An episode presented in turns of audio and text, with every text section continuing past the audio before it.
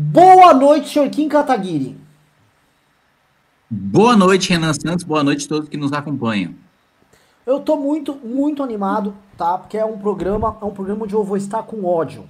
Eu sei que terei comigo duas Nossa. pessoas inteligentíssimas. Joel Pinheiro da Fonseca, Kim Katsumoto Kataguiri. Mas revela aqui, abre o meu coração, tá?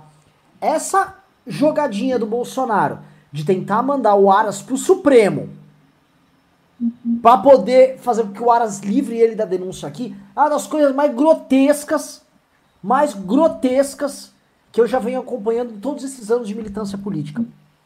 Todo mundo fala, ah, mas quando o PT botou o advogado deles, o Toffoli lá, mas ele botou assim, ele botou, ó, vou botar meu advogado aqui. Não foi com um acordo. Não foi, ó, Toffoli, veja bem, vou te botar, mas você me livra antes. Não! O que eu tô vendo é o seguinte, o Bolsonaro sempre fica aquela história, e o PT, e o PT, e o PT. Ele repete tudo que o PT faz, porém com contornos piores. O PT tá, torra dinheiro do cartão corporativo, aí o Bolsonaro, tudo bem, espera aí, PT, é pra superar? Eu vou superar então. E vai lá e plau, gasta mais. Ou eles vão lá e botam o Toffoli, vou botar, vou botar um juiz despreparado, petista, um, um, um advogado despreparado petista pra cima do Supremo. Plum, coloca. Espera aí, segura meu copo aí, segura meu copo aí. Aras, vem aqui, vem aqui. Tem como me livrar que eu te boto nessa... Que caralho Dá. é esse? Dá até para fazer, dá até para fazer um meme assim, a, é, É o Hold My Beer, né? é, é, é, é. Olha só, segura, não, não dá para fazer pior. Peraí, segura meu meu pão com leite moça aqui. É, segura minha cloroquina aí. Espera um pouquinho. Porque, assim, eu queria que você, é, Kim Kataguiri, me narrasse. O, o cenário que nós temos de Brasil hoje é, é- é este, Kim. O presidente negocia com o Centrão e parece que o Centrão continua operando ali, mas não tá operando, vamos dizer, 100% com o governo. Uma hora opera um pouco com o governo, uma hora opera é, fora do governo. O Centrão tá tocando do jeito que quer e, enquanto isso, ganha cargos. Isso pra mim quer dizer que este apoio do governo é muito condicionado à ideia do Arthur Lira ou alguém ligado a ele, um corrupto, ganhar a presidência da Câmara para evitar o impeachment. E não que haverá apoio para agendas. Tem gente que vem aqui e acredita que o governo tá fechando. Não, vai passar as coisas do Guedes, agenda liberal. Tá? Essa é a primeira coisa. Segunda coisa, governo desesperadamente tentando fazer acordo com o Aras, pro Aras salvarem ele, salvar ele das denúncias. O que eu acho bem complicado, a gente vai desenvolver isso aqui no programa, tá? Terceira coisa, o governo segue fazendo manifestações golpistas, como houve agora novamente no fim de semana, mais uma manifestação golpista, ligado com gente gabinetada, com muita grana, que é muito carro de som, é muito material para assim, pra você fazer uma manifestação que não leva mil pessoas e tá com todo aquele aparato, é que tem grana rolando. Quando é espontâneo, vem dinheiro espontâneo para as pessoas doarem. Quando não é espontâneo, você precisa de muita grana para manter aquela merda funcionando. Então, Kim Kataguiri, conte para nós o que só você, o parlamentar mais inteligente do Brasil, tem a nos dizer sobre esse atual estado das coisas. Um estado muito triste, né? Lamentável. Você ainda tem pessoas que deixam-se ser guiadas e iludidas por este imbecil que ocupa a presidência da República, que tem a menor cap- capacidade cognitiva, o menor espírito público para ocupar a presidência da República, mas você ainda tem gente defendendo veementemente e achando que é maioria na sociedade e achando que é, é- é consenso na sociedade, que tem um grande apoio ao presidente da República. Né? Outro dia eu conversei com um grande empresário e dizia que o MBL não deveria é, apoiar o impeachment, mas deveria se focar em ajudar o Bolsonaro a recuperar a economia, porque e eu coloquei que não teria zero de possibilidade de retomada de economia com o Bolsonaro no poder, porque você não tem retomada de economia dando 100 bilhões para o Centrão, é, fazer, utilizar de máquina eleitoral e gastando 210 bi no programa dilmista, né? Aí ele falou, é, mas fazer o quê? É isso que a gente tem e vai ter até 2026. Eu falei, você tá louco, ele não termina nem esse primeiro mandato, quanto menos de ter até 2026, está fora da realidade.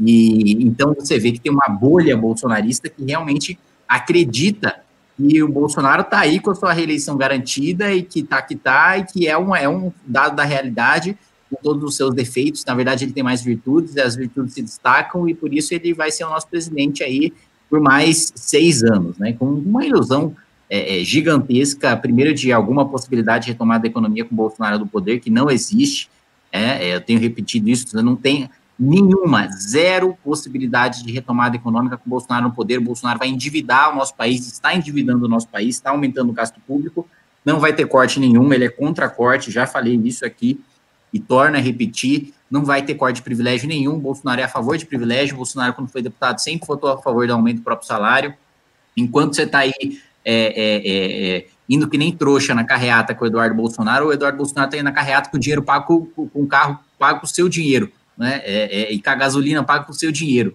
né? E o Major Vitor Hugo está lá usando a cota parlamentar para contratar um vídeo de 16 mil reais para divulgar o, o, mandato dele, que aparece muito nas redes sociais, é um cara muito relevante. E por isso precisa de muitas produções aí de 16 mil reais é, pagando no mês só do seu dinheiro. Então, essa é a gente aí que está preocupada com a, com a economia, com o seu bolso, com os empregos, com a iniciativa privada, né? Gente que aprova destaque em plenário para manter privilégio, para manter aumento de salário para servidor público no momento de crise, né? Como se é, é, é, é o dinheiro do, do, servidor público saísse do chão e você não precisasse trabalhar e não fosse você que estivesse pagando por isso enquanto você está desempregado aí, dependendo do auxílio. Um auxílio que se dependesse do governo seria de 200 reais, então para o governo você viveria com 200 reais, enquanto o líder do governo aprova aumento de salário para o funcionário público. Kim, é, assim, a, a, quantidade de informações hoje é, do que está acontecendo estão se avolumando.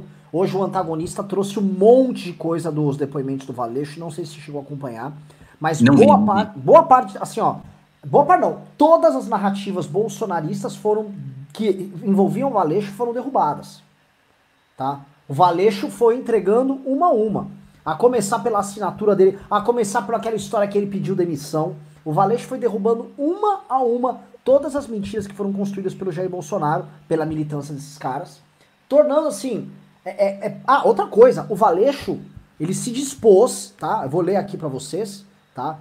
É, cadê aqui? Pegar. É o seguinte: o Valeixo confirmou a reunião que ele teve com o Bolsonaro para tratar do caso Adélio e também para tratar do, do, do caso do porteiro do condomínio do Bolsonaro, a pedido do Bolsonaro. Ou seja, quando o Bolsonaro fala qual eles fizeram hoje, ah, o Adélio, eles não queriam ver o meu caso ali, não sei o quê. Como se também a Polícia Federal tivesse ficar operando, trabalhando para ele. O Valeixo agora matou a cobra e mostrou o pau. Falou, não, não, teve reunião tal dia tal. Ou seja, o Bolsonaro ficou só de papo furado, só de conversa mole. E eu tô, eu tô olhando, eu queria que você explicasse, que você que é um cara é, altaneiro, você é um cara inteligente, tá? Você é calmo, plástico, não sou eu que sou um cara, assim, exagerado, colérico. Exagerado, jogado a seus pés. Eu queria que você explicasse pra galera, tá? o nó do Moro. Porque assim, hoje, outra notícia que saiu hoje à tarde para que a galera entenda, o Bolsonaro pediu o seguinte: ó, já que vai sair o vídeo da minha reunião com os ministros, a reunião famosa é, que está hoje já na PGR, que saia só o trecho que o Moro, Moro falou. Ele não quer que saia o restante, né?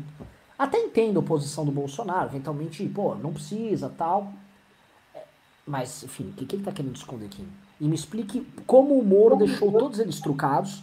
E eventualmente eu queria até construir esse raciocínio com você. Como ao o Celso de Mello publicizar todos os fatos, fica quase impossível para o Aras fazer ouvidos mocos e fingir, não, não, não vou oferecer denúncia, não dá. Queria que você construísse isso. É, acho que um, primeiro ponto importante nessa, nessa análise é colocar que Bolsonaro tem uma preocupação muito grande em relação a essa gravação, né? É, a gente teve duas é, chicanas ali, do, do, dois malabarismos aí da Advocacia Geral da União para tentar não entregar essas gravações. Entrou aí nosso querido Joel. Boa noite, Joel. Joel. Meus caros, que honra estar aqui com vocês, conversando aí, Renan, e excelentíssimo deputado Kim Kataguiri. Seja bem-vindo.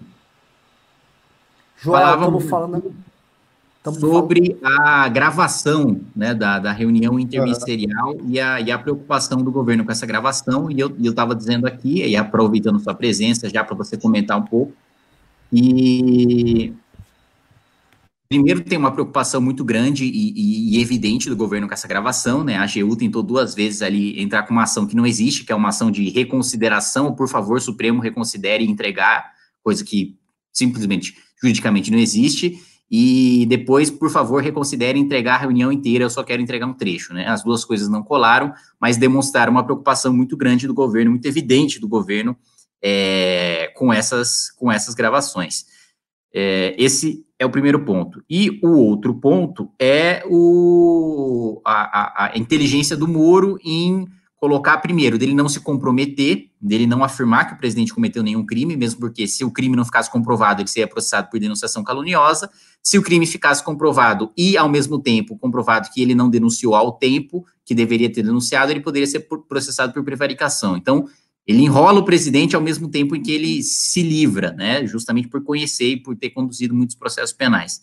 É, então, aproveitar a sua presença para você comentar o que, você, do que você tem acompanhado, qual você acha que vai ser o impacto político aí da, dessa, da, da divulgação do, do, teor dessa gravação, que deve sair cada vez mais, tem mais informação sobre isso, e do tangente também que teve acesso, todos os ministros do Supremo, PGR, é, Moro, enfim, tanta gente tendo acesso, com certeza, pelo menos em trechos, a gente já deve ter é, é vazamentos acontecendo aí muito em breve.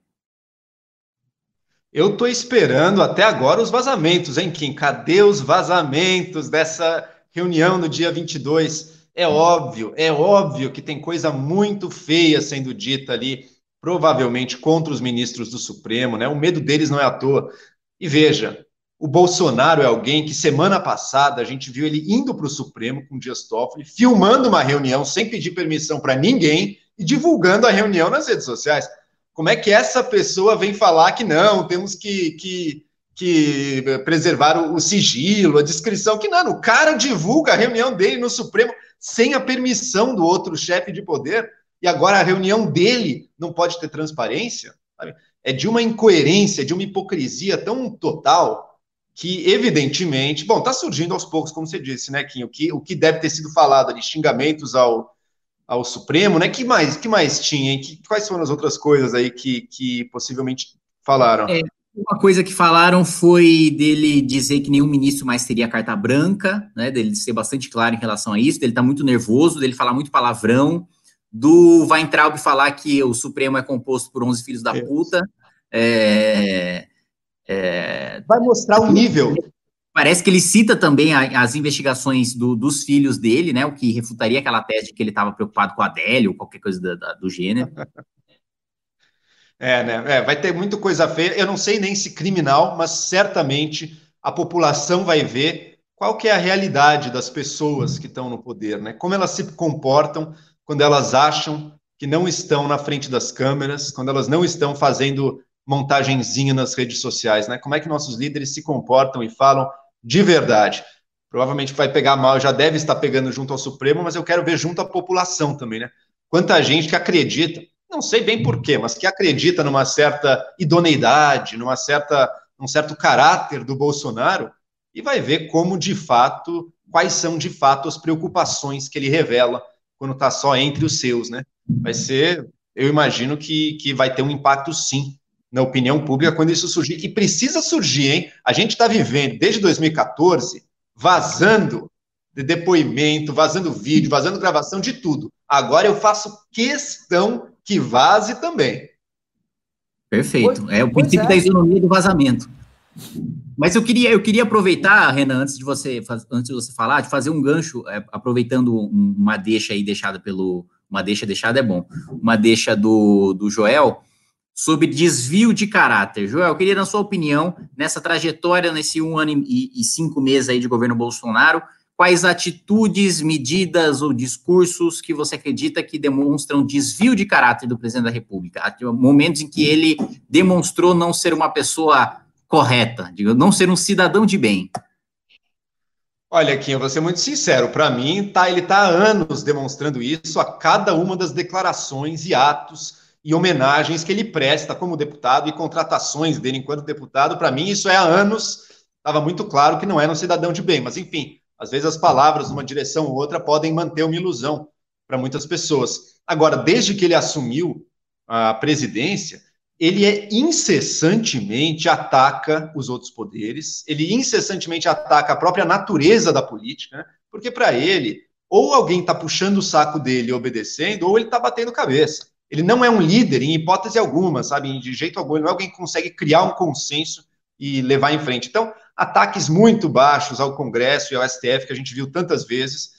E para mim, a linha divisória mesmo, sim, para mim ali passou de qualquer. Eu era até contra o impeachment, até não muito, até não muito tempo atrás, eu estava contra o impeachment ainda. Já achava o governo terrível, mas não vi ainda algo assim que realmente uh, mostrava assim, um crime assim que, para mim, justifica o impeachment. Agora, quando o Bolsonaro diz, para mim ali foi a linha divisória, que tem provas que as eleições foram fraudadas, isso é um ataque tão frontal e tão calunioso à democracia brasileira, ao judiciário, à legitimidade do Congresso e da própria eleição dele, que se a pessoa fala isso, se um líder fala isso, ou ela mostra as provas imediatamente, ou ela está fora. Não é possível. Qualquer um de nós se calunia, se faz uma, uma acusação falsa, estamos sujeitos à justiça, ué. Como é que o presidente da República, cujas palavras têm uma responsabilidade muito maior, pode ficar fazendo acusações falsas e mentindo sobre provas de forma completamente impune? Então, ali, para mim, foi a primeira, primeira vez que ele claramente cruzou a linha, assim, não tinha mais defesa nenhuma. E agora, no coronavírus, cara, você está quase que celebrando ou mostrando um descaso absoluto por morte de milhares de pessoas, participando de protestos de verdadeiros assassinos que estão pedindo, que não estão nem aí, estão querendo. É gente que só pensa no próprio interesse, é gente que só tem uma ganância e uma ambição e uma sede de poder desenfreada, não aceita nenhum tipo de limite. Né? É o Bolsonaro que quer governar sozinho, sem Congresso, sem STF, até o empresário que quer forçar o funcionário dele a ir trabalhar e morrer ou não morrer, mas ele precisa ganhar um pouquinho a mais, e quer dirigir sem tomar ponto na carteira e levar a arma no, cinto para matar se ele se envolver numa briga. Essa é a ética que está aí. Então, para mim, é um, é um desvio do início ao fim, cara. É um desvio do início ao fim, com atos criminosos do presidente em diversas vezes, como, por exemplo, atiçar uma multidão, ele potencialmente infectado, ainda não sabemos, eu, eu, ainda acho que pode ter uma pegadinha no, no, final disso tudo, mas potencialmente infectado, indo numa manifestação, ali, ali já está cl claramente configurado o risco à saúde pública, ele incitando manifestações golpistas, manifestações que pedem o fechamento de Congresso, fechamento do STF. Então, quer dizer, os desvios são muitos, né? Eu lembrei de alguns aqui, eu tenho certeza que vocês uh, lembram de muitos e muitos mais, porque não foram poucos. O, um ponto que eu queria trazer para vocês aqui, uh, sobre essa, sobre, não só esse rol de, de pilantragens e malandragens e absurdos do bolsonarismo, é o fato dele continuar naturalizando certo discurso de, de leniência no combate à pandemia, tratar a pandemia como besteira, e voltar com certos trends que tinham desaparecido. A cloroquina que tinha sumido, voltou. Pelo menos na boca do Bolsonaro. Voltou a cloroquina, agora ele voltou a falar de cloroquina. Parece até que ele tá querendo desenterrar ali. E eu queria comentar esse ponto e deixar para vocês, só pra, pra galera entender. Eu sempre, eu sempre, é, eu tava tendo essa reflexão outro dia. Eu sempre parava a pensar assim, cara, certos estereótipos que eu vi em desenho animado e filme, eles estão pintando, eles estão surgindo. E eu, eu custava crer que eles existissem. Por exemplo, a ideia, por exemplo, do, do empresário que tá pouco se fudendo. Sabe aquela coisa, todo mundo já viu um filme nos anos 90, bem tipo de filme nos anos 90. Sei lá, tem as crianças que moram no bairro, aí tem uma florestinha que elas gostam, aí um grande empresário ganancioso quer destruir aquela florestinha, o bosque, para construir, sei lá, um. Mano, sei lá, uma, uma chaminé soltando fumaça. Né? Aquela, é, é, bem estereótipo, assim, os filmes. E eu falo, ah, é óbvio que não existe um empresário cuzão, assim e tal. Óbvio, mas eu tô vendo tantos estereótipos de cuzões no bolsonarismo, e os estereótipos eles estão pintando e não param, não param, que eu tô um pouco chocado, velho eu começo a achar realmente que as caricaturas da ficção, elas ou elas estão inspirando a realidade, ou elas sempre existiram e eu sempre fui um otário de não perceber. Por exemplo, eu, eu, não, eu não consegui imaginar, por exemplo, dizer, ah, não, no meio do Covid, não, não, não vai ter uma manifestação no meio de uma pandemia com o Brasil batendo recorde de mortos, a galera não vai ficar dançando com caixão no meio da rua. Eles voltaram a dançar com caixão no meio da rua ontem. Eles estavam dançando com caixões no meio da rua ontem e tirando onda. Fake vírus. Eles não estavam já assim enterrando Dória, agora eles tentavam justificar. Agora estão tirando onda mesmo com quem tá morrendo. Eu não conseguia, né? né? Eu não conseguia conceber isso. É, assim, falando, não, gente, isso aqui é uma caricatura. Não é caricatura, cara. Essa história de que é. tem gente dentro do campo da direita que não tem empatia nenhuma e que tem um comportamento psicopático é real. Vocês estão acompanhando isso. E olha só, eu, anotem os próximos passos deles. É, eu mesmo estou dentro de quatro grupos já, só isso, só para ficar acompanhando. Grupos de caminhoneiros sendo incensados por bolsonaristas para parar. Já estamos tendo manifestação desses caras. Eu ia até comentar para jogar essa bola para falar com vocês.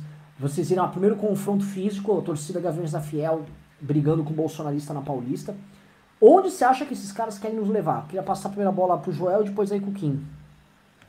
Para onde eles querem levar, não tem dúvida, né? Acho que todos nós sabemos aqui. A intenção realmente é um golpe de Estado. Eu não acho que o Bolsonaro vai conseguir, mas a intenção declarada até das militâncias bolsonaristas, aquela Sarah Winter, outros líderes aí de militantes, a ambição declarada é o golpe de Estado e o poder autocrático, tirânico nas mãos do Bolsonaro. Não acho que vão conseguir, mas é a tentativa.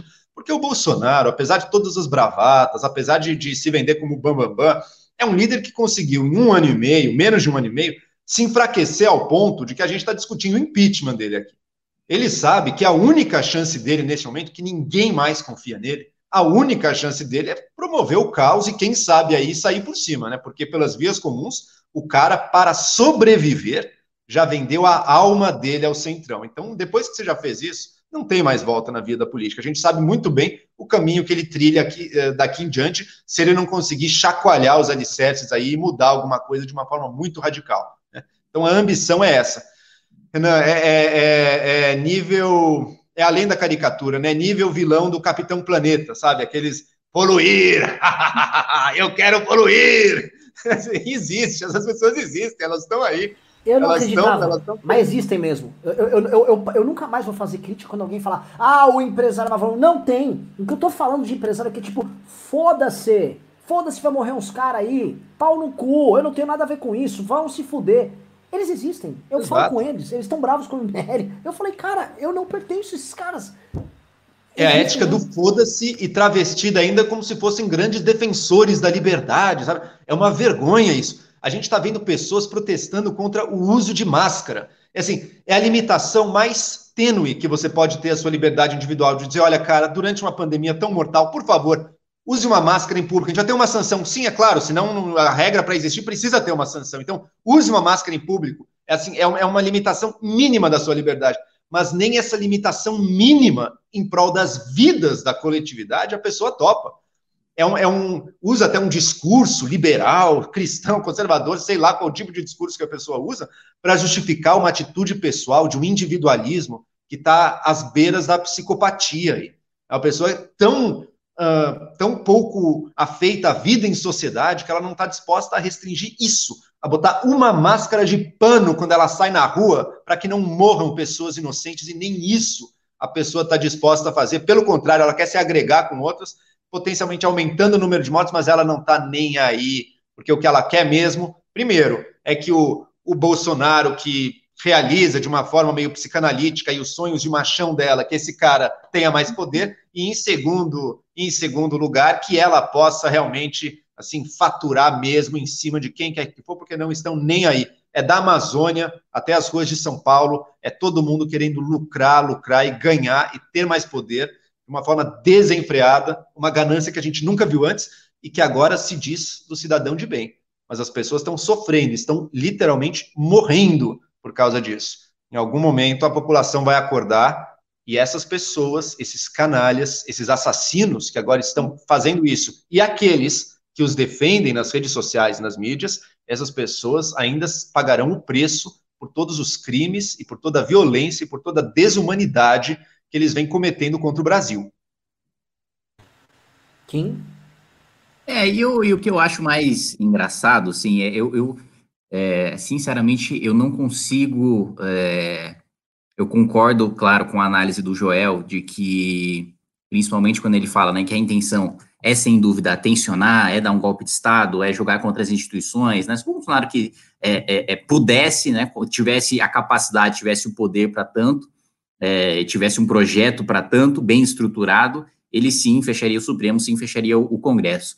Mas você vê a, a, a, a tentativa bolsonarista ou, ou a, militância bolsonarista é tão ridícula lá que a tentativa de grupo paramilitar lá dos, dos 300 lá do Supremo, o, o, é, os 300 de Esparta, pô, primeiro que é, não eram 300, né, mas é, isso aí ia ficar chato, entrar no, numa aula de história sobre isso, mas eram são, caras que eram treinados. né? São, lá em Brasília tem uns 20 caras ali. é, e, e, e, era, e era, gente, era gente treinada ali desde os sete anos de idade pro, pro combate, né? Os espartanos. E o cara mais marombado lá daquele acampamento, pô, tem artrose, sabe?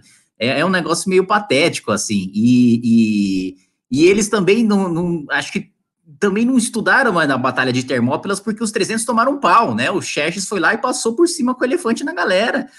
então, se eles são os 300, significa que o Bolsonaro vai ser esmagado pelos persas e nós persas estamos chegando com tudo ali, com 300, 100, 300, entrando no campo de batalha estreito, não entrando no campo de batalha estreito, com Leônidas, sem Leônidas. Acho que é, a Sara, eu imagino a, a, a, a a Sarah Winter perguntando lá pro Bolsonaro, mas ah, Bolsonaro, é quanto a quanto essa batalha aí?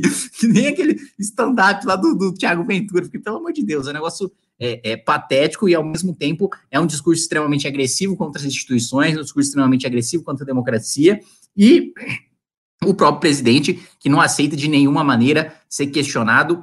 A, a Janaína, fiz, fiz um, uma live com ela esses dias, e ela definiu muito bem é um pensamento é, stalinista, né? Porque a preocupação dele não é combater os opositores ideológicos, assim, não é combater a esquerda, né? Você não vê a, a militância bolsonarista batendo na esquerda, é batendo na própria direita, é batendo no, no, no, digamos, nos respectivos Trotsky's e Lenins ali do seu regime, porque é gente que, é, querendo ou não, de certa maneira, está no mesmo espectro ideológico, fez parte da ascensão daquele, daquele governante e que agora representa uma ameaça ao seu projeto de poder, justamente por estar dentro desse espectro ideológico e justamente por reconhecidamente é, é, terem a capacidade intelectual e articulação política para fazer oposição ao regime. Né? Então, é realmente é um pensamento stalinista de perseguição a todos aqueles que né, não fazem parte da, do, do, projeto hegemônico de poder do Bolsonaro. É, continuando, até, até nessa linha de entender, o Joel falou uma coisa que eu estava parando para pensar esses dias, né? É, o Bolsonaro, de fato, é, ele é como se fosse um avatar é, que permite com que, vamos dizer assim, boa parte da, da, do homem comum brasileiro ele expresse o que ele queira fazer, ou o que ele sente, ou o que ele queira falar, sem precisar fazê-lo. Então, por exemplo, o Bolsonaro, se você for pegar, ele fez tudo que um tiozão. Tiozão sabe aquele. Não tô falando bom tiozão, né? o tiozão normal que você tem. Não, todo mundo tem um tiozão meio escrotão. Ou também todo mundo tem seu lado negro. O Bolsonaro expressa o tempo todo esse lado negro e ele faz isso. E é por isso que ele faz as pessoas ficarem à vontade. Né? Outro dia eu tava comentando com, com. Eu tava numa live, tava comentando, porra, gente, o que eu fico chocado é que o Bolsonaro fica falando aí que é cristão, conservador tal, e ele tá sempre largando a esposa, vai pra mais nova, larga a esposa, vai pra mais nova, larga a esposa, vai pra mais nova. Nunca, nunca teve isso. As coisas assim, mas Renan, é exatamente isso o que todo tiozão queria fazer, né? Você tá falando aqui, o Bolsonaro tá é, fazendo exatamente que boa parte desses tiozões que gostariam de eventualmente largar a esposa, tal, queria fazer. O Bolsonaro é como se fosse esse avatar dessas sensações dos piores instintos dos caras. Ele fala o que esses caras queriam falar. E isso é muito complicado porque, de fato, pro Bolsonaro ter audiência e pro Bolsonaro continuar mobilizando as redes dele, ele não pode fazer nada além disso. Tudo que represente, ó, eu vou parar de ficar é, representando os piores instintos nas pessoas, as piores sensações ele para, ele entra no imobilismo, ele morre como governante no dia seguinte. Ele não, não existe nada ali, né? Não existe não nada. Tem, não e, existe mesmo como não, não tem projeto, não tem ideia e não tem nem força, né? Porque é curioso, o bolsonarismo é um culto ao líder, mas que no fundo, no fundo, não tem um líder. Porque é alguém que não banca as próprias provocações, né? Alguém que provoca, que dá aquela empurradinha, aquela cutucada, mas volta atrás também, fica reclamando das coisas que o ministro dele faz. O cara tem um ministro por um mês que age de uma maneira que ele considera desastrosa, o ministro da Saúde, e o Bolsonaro, bom, se o Bolsonaro realmente acreditasse que cloroquina e nada é a melhor estratégia, então ele tem a faca e o queijo na mão para dizer, olha, então agora o ministro da Saúde vai fazer isso e a gente vai entrar aqui para formar um consenso em Congresso, em estados, essa vai ser a política que a gente vai aplicar, porque eu acredito que ela é melhor e ponto. Ele não tem capacidade de fazer isso ele, a gente viu um presidente que se apequenou frente a um subordinado, a um ministro, de forma que o ministro dele da saúde, o primeiro Mandetta, que nem era excepcional, era um cara fazendo um trabalho competente ali, que se espera de um líder numa hora dessa. O ministro brilhou mais do que o presidente.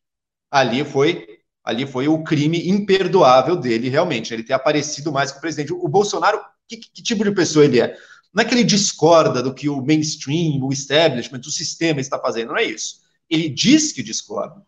Ele tem a vaca e o queijo na mão para fazer diferente, se assim quiser e tiver coragem, mas não faz. Ele prefere ficar reclamando. Além de não faz nada, aponta e reclama, enquanto a sociedade tenta, apesar da sabotagem constante dele, chegar a soluções. Olha os governadores agora. Não é à toa que os governadores estão crescendo tanto.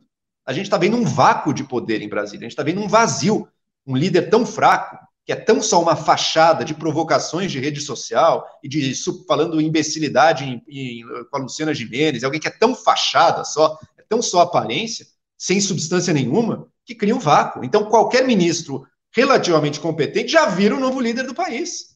Porque não existe um presidente agora. Não existe um presidente, não existe um líder no país. A gente está tendo que se haver com diversas lideranças, cada uma com uma ideia, numa descoordenação total. Né? Naquele encontro do Bolsonaro com o Toffoli, eu achei constrangedor aquilo. Né? Qual foi o conselho que o, o Toffoli deu para o Bolsonaro? Né? O Toffoli não, não tenho grandes admirações, mas o Toffoli falou: olha, Bolsonaro, talvez uma ideia seja fazer um conselho né, entre presidente, ministros, governadores, representantes aí das prefeituras e, e chegar num plano né, do coronavírus, não sei o quê, que leve em conta economia e saúde. O que o Toffoli falou está correto? Está correto. Só que, veja só, é o primeiro passo, é a coisa mais elementar que um líder faz. Chamar os outros, as outras instâncias para conversar junto e traçar um plano. Assim, é o beabá da liderança. O Bolsonaro, minha gente, a gente tem um presidente que, que não fez o elementar, que não fez o mínimo e que tem que receber uma aula do que significa ser presidente da República do ministro, do, do, do chefe do outro poder. Porque o nosso presidente acha que ser presidente é o filho dele twittar uma gracinha no Twitter e movimentar um, um, uma pequena legião de imbecis. Não temos um presidente agora e isso está custando muito caro para o país. Sem falar nisso que o Kim estava falando antes, né? da, do real abafamento do combate à corrupção. E, e isso que eu não entendo. Vocês me, me, me, iluminem um pouco. Como é que alguém que vê Bolsonaro uh, chutando Sérgio Moro e abraçando Roberto Jefferson e Arthur Lira, como é que alguém acredita que existe qualquer combate à corrupção num governo desses? Né? E que diz, com todas as letras, mais um motivo para a troca. Né? Estão investigando os deputados bolsonaristas? Mais um motivo para a troca. Como é que isso ainda é visto como alguém que é contra o sistema, contra a corrupção ou contra qualquer outra coisa?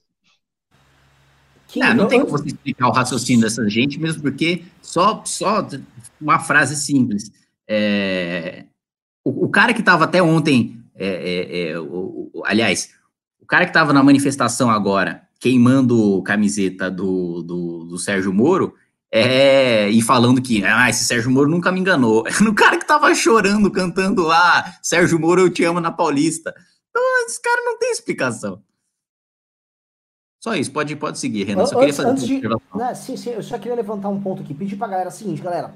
A gente quer responder bastante pergunta hoje. Aproveitar que tá o Joel aqui, tá o Joel aqui. Hoje estamos com um line-up ilustrado. Então, mandem rápido os superchats, mandem aí os pimbas, superchats, mandem valor bom, tá? Estamos precisando, tá difícil manter um movimento que é independente, independente justamente nessas horas que a independência aparece, que tá dando porrada aí no governo, podia estar tá quieto aí, dando uma de.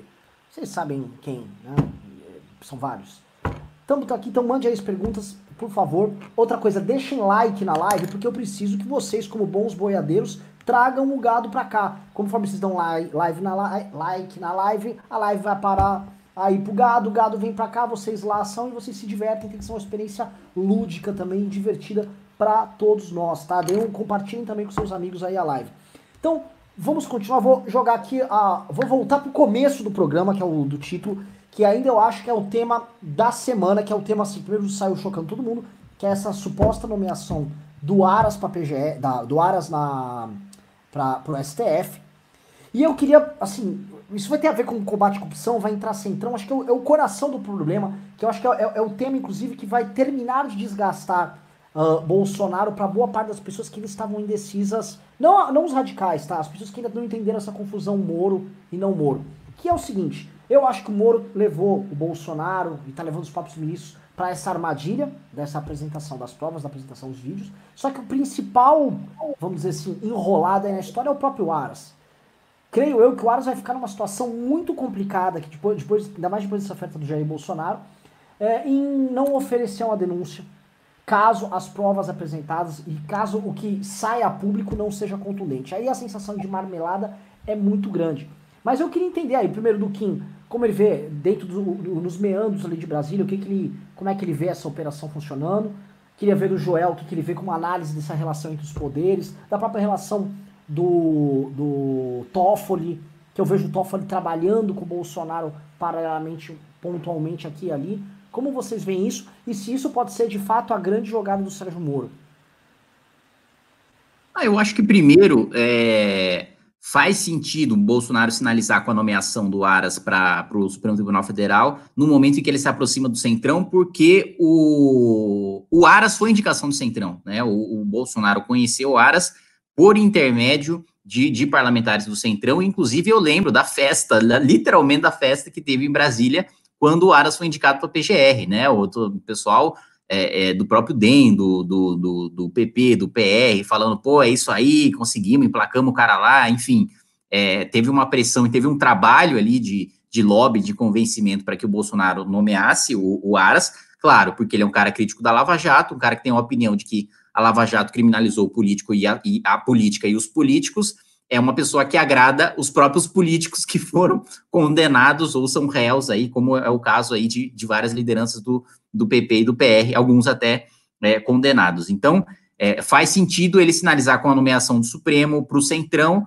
porque, é, é, é, primeiro, todo mundo sabe que o Bolsonaro não é bom de articulação, não é bom de negociação, então, é, para aumentar as margens de negociação dele, uma vaga no Supremo Tribunal Federal faz sentido, né? Uma coisa que nenhum outro presidente fez, né? É justamente porque uma vaga no Supremo, né? Uma coisa que é um cara que vai ficar lá 20, 30, 40 anos, então você não negocia isso como uma medida para dar sustentação para o seu governo. Porém, Bolsonaro, né? É o Bolsonaro e tá e, e, e faz sentido que, que ele faça isso, mas ao mesmo tempo absolutamente contraditório, né? Vamos lembrar que é o cara que sempre é, é, é, é o cara cujo filho falou do cabo do soldado, é o cara que já defendeu ele mesmo enquanto deputado do fechamento do Supremo, que sempre foi muito crítico ao Supremo, sempre foi muito duro no Supremo, sempre tratou Toffoli como advogado do PT, é, é, é, mostra aí uma contradição gigantesca dele nomeando um petista, né, um amigo pessoal é, é, de, de, petistas, que é o Augusto Aras, e, e, e, crítico da Operação Lava Jato.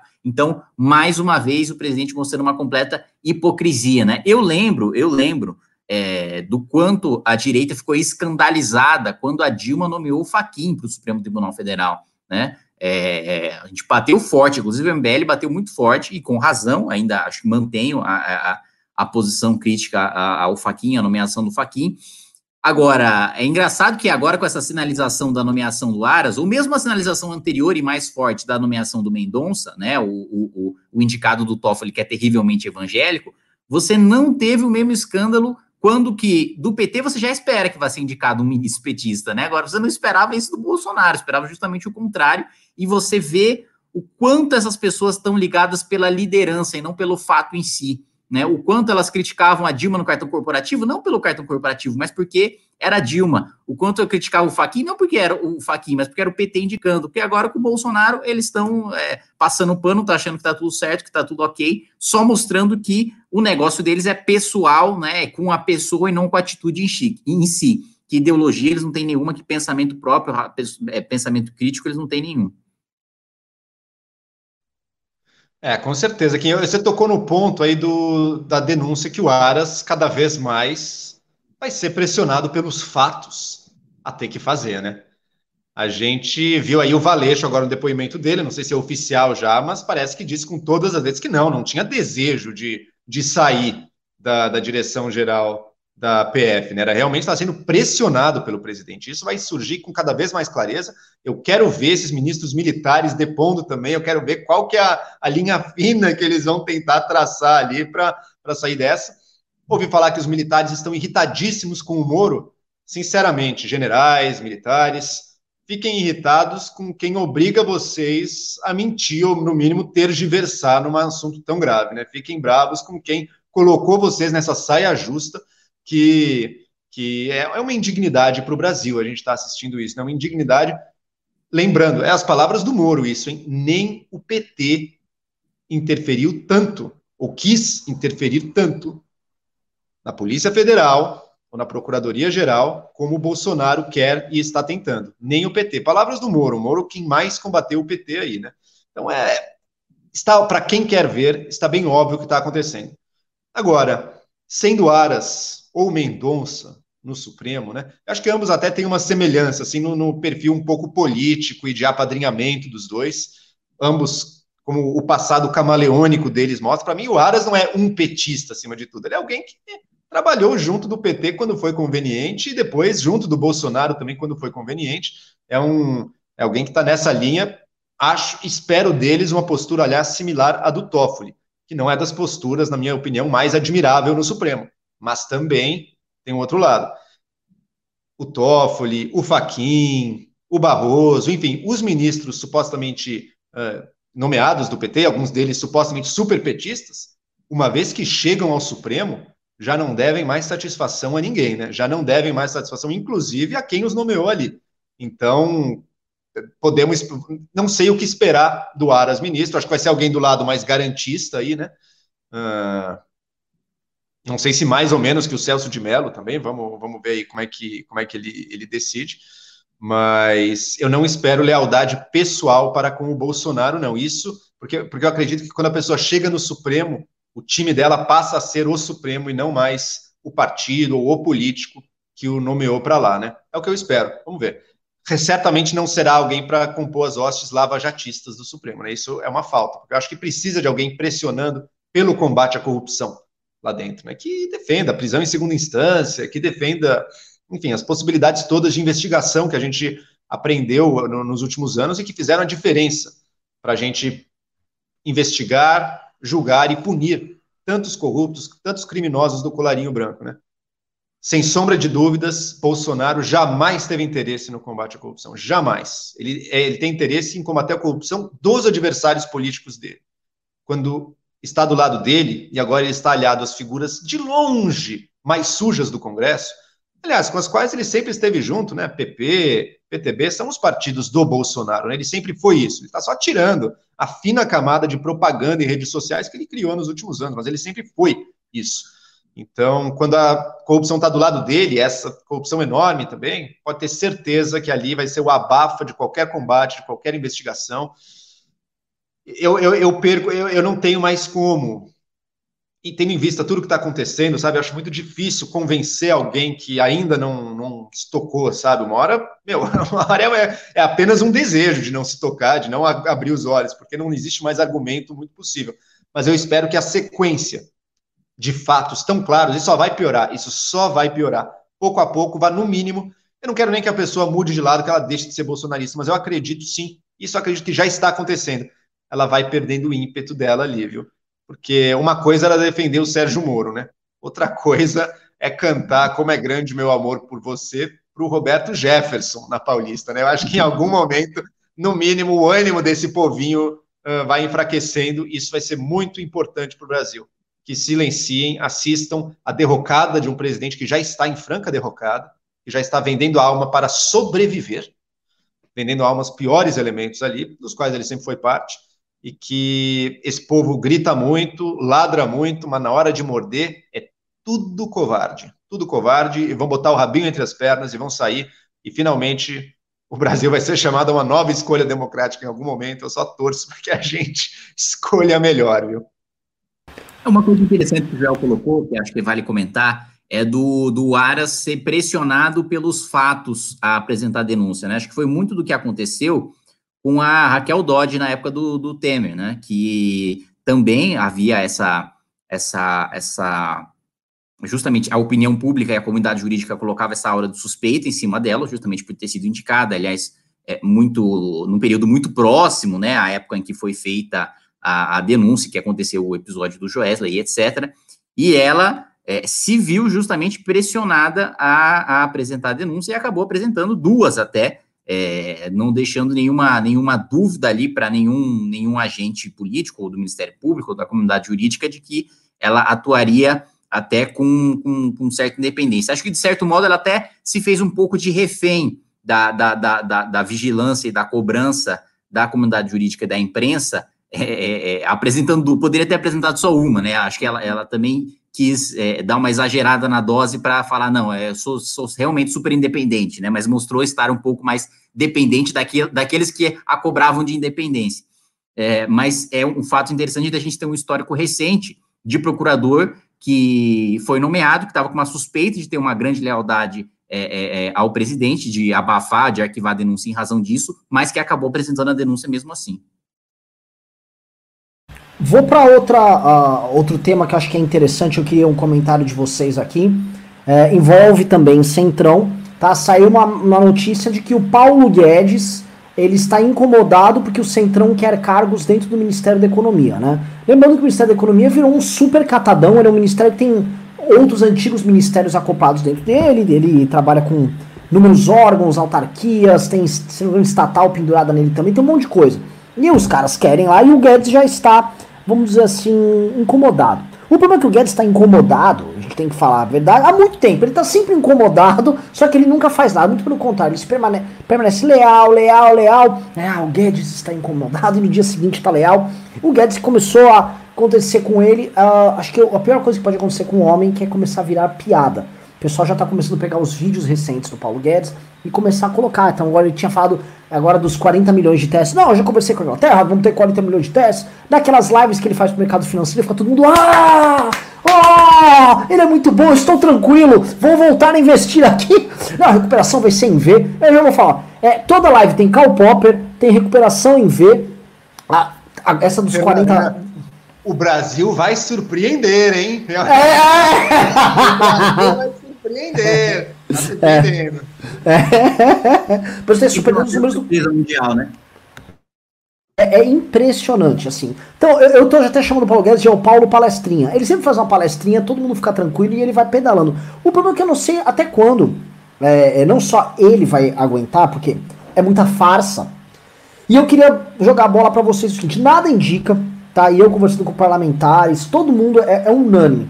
Nada indica que o Centrão está sendo cooptado para votar alguma pauta liberal. A gente já tratou disso parcialmente em outros MBL News, mas claramente isso vai ficando mais claro conforme o tempo vai passando. Arthur Lira não está lá porque ele recebeu um pacote de reformas do Paulo Guedes para ir cuidar, ele agora como novo articulador do governo. Muito pelo contrário, eu queria jogar essa bola para vocês, que eu queria saber do Kim. Um, há algum fundamento nessa, nesse comentário que muita gente, novamente, você vai lá pro Fim Tweet, você vai lá pros fundos Alaska Black aí, os Henrique Breda, essa, essa turma, tá tudo. Não, veja bem, Guedes tá com plano para recuperação em V, ó, um V, ó, igual a teoria das tesouras e tal, e ele vai subir e tal, lá, mas na prática não tem nada andando, a meu ver. Queria que você comentasse o que o Centrão quer com relação a isso, se existe alguma agenda fiscalista que o senhor Arthur Lira e Roberto Jefferson estão construir, e Joel você que conhece esses meandros aqui da, da galera que forma opinião sobre mercados e tal, quando é que a galera vai acordar? Ou será que eles vão acordar? Ou será que no fundo eles querem que ninguém acorde, que pelo menos aí a bolsa cai menos? Começar com quem depois vou pro Joel. É, não, primeiro, zero chance de aprovar qualquer reforma. Bolsonaro não é reformista, Bolsonaro é o contrário. Se a Câmara aprovar algum tipo de, de mudança. Aliás, assim, eu não preciso nem ficar no campo da hipótese, eu não preciso nem ficar no campo da ideia, né? A Câmara, a, a, o Senado aprovou o congelamento de salário para funcionário público, o Bolsonaro derrubou na Câmara. Bolsonaro mandou o Vitor Hugo apresentar um destaque na Câmara dos Deputados para derrubar o congelamento de salário. Então vocês não tenham dúvidas de que qualquer reforma administrativa apresentada pelo Paulo Guedes ou por quem quer que seja da equipe econômica seria derrubado numa canetada pelo próprio Bolsonaro. O Bolsonaro seria o primeiro a agir contra a reforma. Ele está pouco se lixando, ele não vai construir base, ele não vai se esforçar em nada para construir qualquer tipo de reforma. O contrário, ele quer sinalizar para os ministros militares que ele vai levar em frente aquele programa Pro Brasil, que é o, o, o, a volta da Dilma, né? É, é, é, o Ciro Gomes vencendo as eleições de 2018 e, e assumindo em, em 2020. E, enfim, não, não, vai ter projeto econômico nenhum, assim, a galera precisa realmente é, é pôr o pé no chão e, e, e, entender, primeiro ver o histórico do Centrão, é, o histórico de cargos ocupados no governo Temer, como é que o Centrão estava acostumado, que, que espaços o Centrão estava acostumado a ocupar durante o governo Temer, como o Centrão era tratado no governo Temer, isso tratado, eu estou falando é, é, é, pessoalmente mesmo, né? Como o, governo Temer, a gente estava falando do presidente da República, que é no aniversário da filha do deputado do, do, do baixíssimo clero, né? Que, que era um, o, presidente da República que recebia o, o, suplente de deputado na residência oficial no Palácio do Planalto, no Palácio da Alvorada, às 10 da noite e sem marcar agenda. Passando por um presidente que, que fala que o Congresso é um bando de achacador, de saqueador e que é, só tem bandidos, tem corrupto e que tem que fechar essa porra e participa de manifestação para fechar. Então, é, é, diante de toda essa perspectiva, zero chance de qualquer reforma de tributária, de, de, de, de, de, de a, a, a, administrativa nem só, a administrativa o Bolsonaro em si é contra. Ele barrou o envio da administrativa no ano passado. A reforma administrativa. Não, Kim, Kim, Kim, semana que vem ele vai mandar.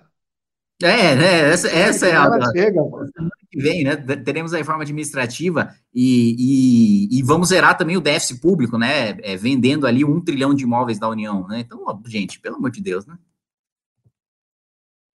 Joel, agora a bola é tu. Quem já falou que o bicho tá pegando, assim, na Câmara não tem horizonte reformista. É mais fácil, é mais fácil eu vender o meu Mária do que eu, Bolsonaro aprovar qualquer reforma na Câmara. Confesso que eu fico triste porque, apesar de tudo, a gente sabe que saindo dessa epidemia, quer dizer, a situação do Brasil econômica, fiscal, vai estar ainda mais grave, né? Então, de um jeito ou de outro, as reformas aí seriam ainda mais importantes. É triste ver que quase impossível de haver clima no Congresso para isso, né? Mas não é surpreendente, dado o que tem sido a gestão do Bolsonaro e, infelizmente, do Guedes também. O Guedes, cara, desde o início foi alguém que, assim, que botou muita confiança nele, porque achava, olha, tudo bem, ele tá junto de pessoas terríveis no governo, mas eu conheço um outro que é sério, que está lá com o Guedes, tem, tem gente gabaritada ali, tem Mansueto, tem o, o, Rogério Marinho, você tem, eu tenho amigos que trabalham no ministério que acho que são, que, que sei que são sérios também. Então, sempre esperei. O Guedes, quem vai negar, é um excelente palestrante. Ele é alguém que, que cria, que mostra os objetivos e perfeito, vamos na direção deles e tudo. Agora, vamos olhar para a realidade, né? 2019, que era um ano em que basicamente tudo trabalhou a favor do Guedes, do campo político, digamos assim. O, o, o presidente tinha um domínio muito maior sobre sociedade, sobre Congresso, tinha era tudo, tudo conspirava a favor. Em 2019, no ano que tudo conspirava a favor, o Guedes já decepcionou, né? Já entregou muito menos do que o esperado, não teve superávit, não teve trilhão, os, os tais leilões decepcionaram muito também. Teve a reforma da Previdência, ok, boa, mas demorou muito mais do que o próprio, do que o próprio prazo que ele tinha dado, né? E fora isso, não teve mais muita coisa. Então já foi. E a economia não respondeu. Não teve. O Ministério da Economia previa em, em apresentações oficiais, 4% de crescimento, na verdade, 3,9% de crescimento, caso fosse aprovada a reforma da Previdência. Né? Foi aprovada a reforma da Previdência. A gente cresceu 1,1%. Quer dizer, decepcionou no primeiro ano. Isso no ano que os ventos eram favoráveis. Agora é um ano, não é que os ventos são contra, é que chegou uma tempestade do século contra a sua embarcação. Então tá tudo contra o tempo inteiro, é onda na cara incessantemente. Como é que agora a gente vai acreditar que não? Não, realmente, ne... ano passado o Guedes não conseguiu, mas agora que o, o, governo tem que gastar loucamente, que tem ano de eleição, tá, o, o, presidente está com a faca no pescoço, todo político está querendo recurso porque a sociedade está morrendo e ele quer se viabilizar politicamente. Como é que agora a gente vai acreditar que essas reformas vão emplacar? Não tem como acreditar. É assim, e tá virando, Renan, é verdade, né? Tá virando motivo de piada. Promessa de Guedes já é, tipo, promessas do Guedes, a gente já sabe o que significa. Pô. O cara agora, sei lá, menos de dois meses atrás, não, 3, 4, 5 bilhões de, de reais basta para a epidemia. Não era. Não, mas o, a agenda de reformas volta com ainda mais força. O real remédio para a epidemia são as reformas. Esse, esse papo estava rolando até meados de março ali, né? Agora não, o Brasil vai surpreender, vai, vai surpreender sim uma coisa simples, gente, uma coisa simples. Kim, se você tiver mais detalhes aí, você acabou de mencionar, mas se quiser falar mais também, uma coisa simples. O governo vai corretamente dar, transferir recursos para os estados, e precisa, tanto transferência direta quanto diferimentos, abatimentos de impostos, aí precisa, de, de, porque os estados, é, os estados é que gastam, né? então precisa ter dinheiro para eles. Uma pequena contrapartida, pequena, não vai cortar nada dos estados, é só não vai dar reajuste. Não vai cortar salário, só não vai dar reajuste para o funcionalismo. Se nem isso consegue, e está toda a pinta que não vai conseguir, e se o próprio Bolsonaro milita contra isso, se o Bolsonaro uh, instrui a bancada aliada dele a votar para criar um monte de exceções a isso, para liberar o aumento do funcionalismo a rodo, o que, que o Guedes está fazendo ali, sabe? É, para mim, essa é a linha clara. Ainda não acabou né, essa novela. Vamos ver o que acontece. O Bolsonaro disse que pode vetar, mas ele também disse que é, mas o Congresso pode derrubar o veto. Né? Se a gente vê essa jogadinha ensaiada, vergonhosa, para viabilizar reajustes a rodo com dinheiro que a União está transferindo para os estados, daí desmoralizou o Guedes da forma mais absoluta, né? Porque não é um grande, não é nenhum grande, não é nem a capitalização da Previdência, que é um plano super ousado ali, que eu até era contra, mas beleza, é um plano super ousado que ele tentou trazer e não, e não rolou no Congresso. Não, é não permitir o aumento num momento que está todo mundo se estrangulando sem recurso. Pô. Isso deve ser o básico, né? Se nem isso, se nem isso o Guedes conseguir emplacar, ele não está fazendo absolutamente nada ali, e se ele tiver alguma dignidade ali, ele pede as contas, né? Porque, beleza, AI-5, ditador, isso aí o Guedes topa, mas, meu, Guedes, nem a sua própria agenda econômica, nem a sua própria agenda fiscal, você vai estar disposto a ficar num governo em que nem isso é levado a sério, daí, daí você tem que perguntar, né, o que que, que, que esse cara está fazendo ali? Eu acho que já passou da hora, eu acho que está claro que não vai ter, mas vamos lá, vamos esperar essa novela acabar. Quando é que, quando é que finaliza, hein, Kim? Quando é que a gente vai ter a resposta aí dos reajustes e tudo? É isso. Eu acho que o, o prazo para ele para ele vetar ou para sancionar deve acabar já nos próximos dias. Acho que nessa semana ainda é, ele precisa ele precisa dar resposta aí sobre o veto sobre sanção. Mas vale lembrar também, Joel, que o, o Guedes já entubou outra, outra coisa, outro rumo muito maior, que é o de 210 do Pro Brasil, né? É, primeiro ele estava falando que não iria é, primeiro estava rumor na imprensa, né, de que é, não foi conversado com o Paulo Guedes tal, que foi uma sinalização de enfraquecimento dele. Óbvio que foi, né? É, é, óbvio que um plano desenvolvimentista é justamente o oposto do que o Paulo Guedes, de qualquer, do que qualquer liberal defende. Mas aí o que, que o Paulo Guedes veio a público há dois, um, dois, três dias ele veio falar que não, vamos fazer o plano para o Brasil, porque a gente tem um problema de infraestrutura no Brasil. É, mas a gente vai compensar isso com cortes, com ajuste fiscal. Mas não vai ter ajuste nenhum, não vai ter corte nenhum. Bolsonaro não vai permitir mandar projeto de corte nenhum. E a base dele não vai votar corte nenhum, porque a base do Centrão não quer corte, é o contrário, né? Ainda mais em anos de eleição municipal, que é mais é aumentar o salário do servidor mesmo para ter voto nas prefeituras. A, a então, política econômica liberal, né? A política econômica liberal, ela é uma política que impõe restrições ao governo e ao Estado. Né? Você não vai poder gastar tudo que você gostaria, você não vai poder fazer tudo aquilo com dinheiro que você gostaria de fazer, pensando num projeto de longo prazo aí. Então, ela impõe restrições. Agora a gente está num momento em que os políticos querem gastar. Ao ser liberal, você perde uma ferramenta de coordenação política sua, que é esse gasto que flui mais livremente. Agora o Bolsonaro está precisando mais do que tudo da coordenação política. Então, tudo indica que o gasto vai ter que fluir, né? Ele não vai poder barrar isso aí, porque senão ele perde a sustentação básica que ele precisa, não para levar adiante um grande projeto de refundar a civilização ocidental, mas apenas para impedir o impeachment dos muito, muitos crimes de responsabilidade que ele cometeu e que vão se empilhando na, na, perante os olhos de toda a sociedade. Pessoal, antes de começar as perguntas aqui, uh, só avisando, galera que quer mandar, pergunta é o super chat, tá? Você mandar pergunta pra galera, você manda o super chat, manda um valor, a gente vai ler os valores mais altos, é por ordem de valor tá? Perguntas que mandadas por dois reais, a gente lê elas, mas não necessariamente responde, que é um monte de perguntas de dois reais, aí não vai ser correto com as pessoas que mandarem 10, 15, 20, 50, 100, tá?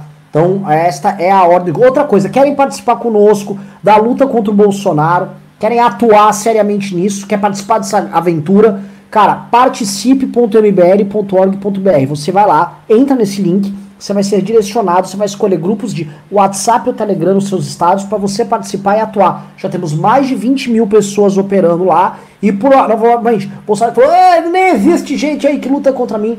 Pois é, tem uma renca, tem uma galera lá, galera muito boa, debates excelentes, estão convidadíssimos, tá? Uh, antes agora sim, última coisa, antes de ir para o Pimba, é, é, é, é uma reflexão que eu deixo aí para vocês, pra vocês fazerem, para começarem as perguntas, que é a seguinte, né?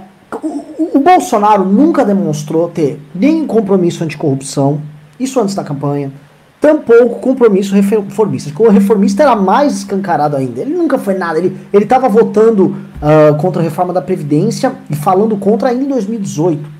Começo de 2018, ele e o filho ainda falavam. O que nós temos, porém, é quando a água bate na bunda e ele tá com medo dos filhos estarem mal, Bolsonaro vai e ele topa perder um Sérgio Moro, ele topa ter esse problema que gera mais danos para ele do que perder o Paulo Guedes.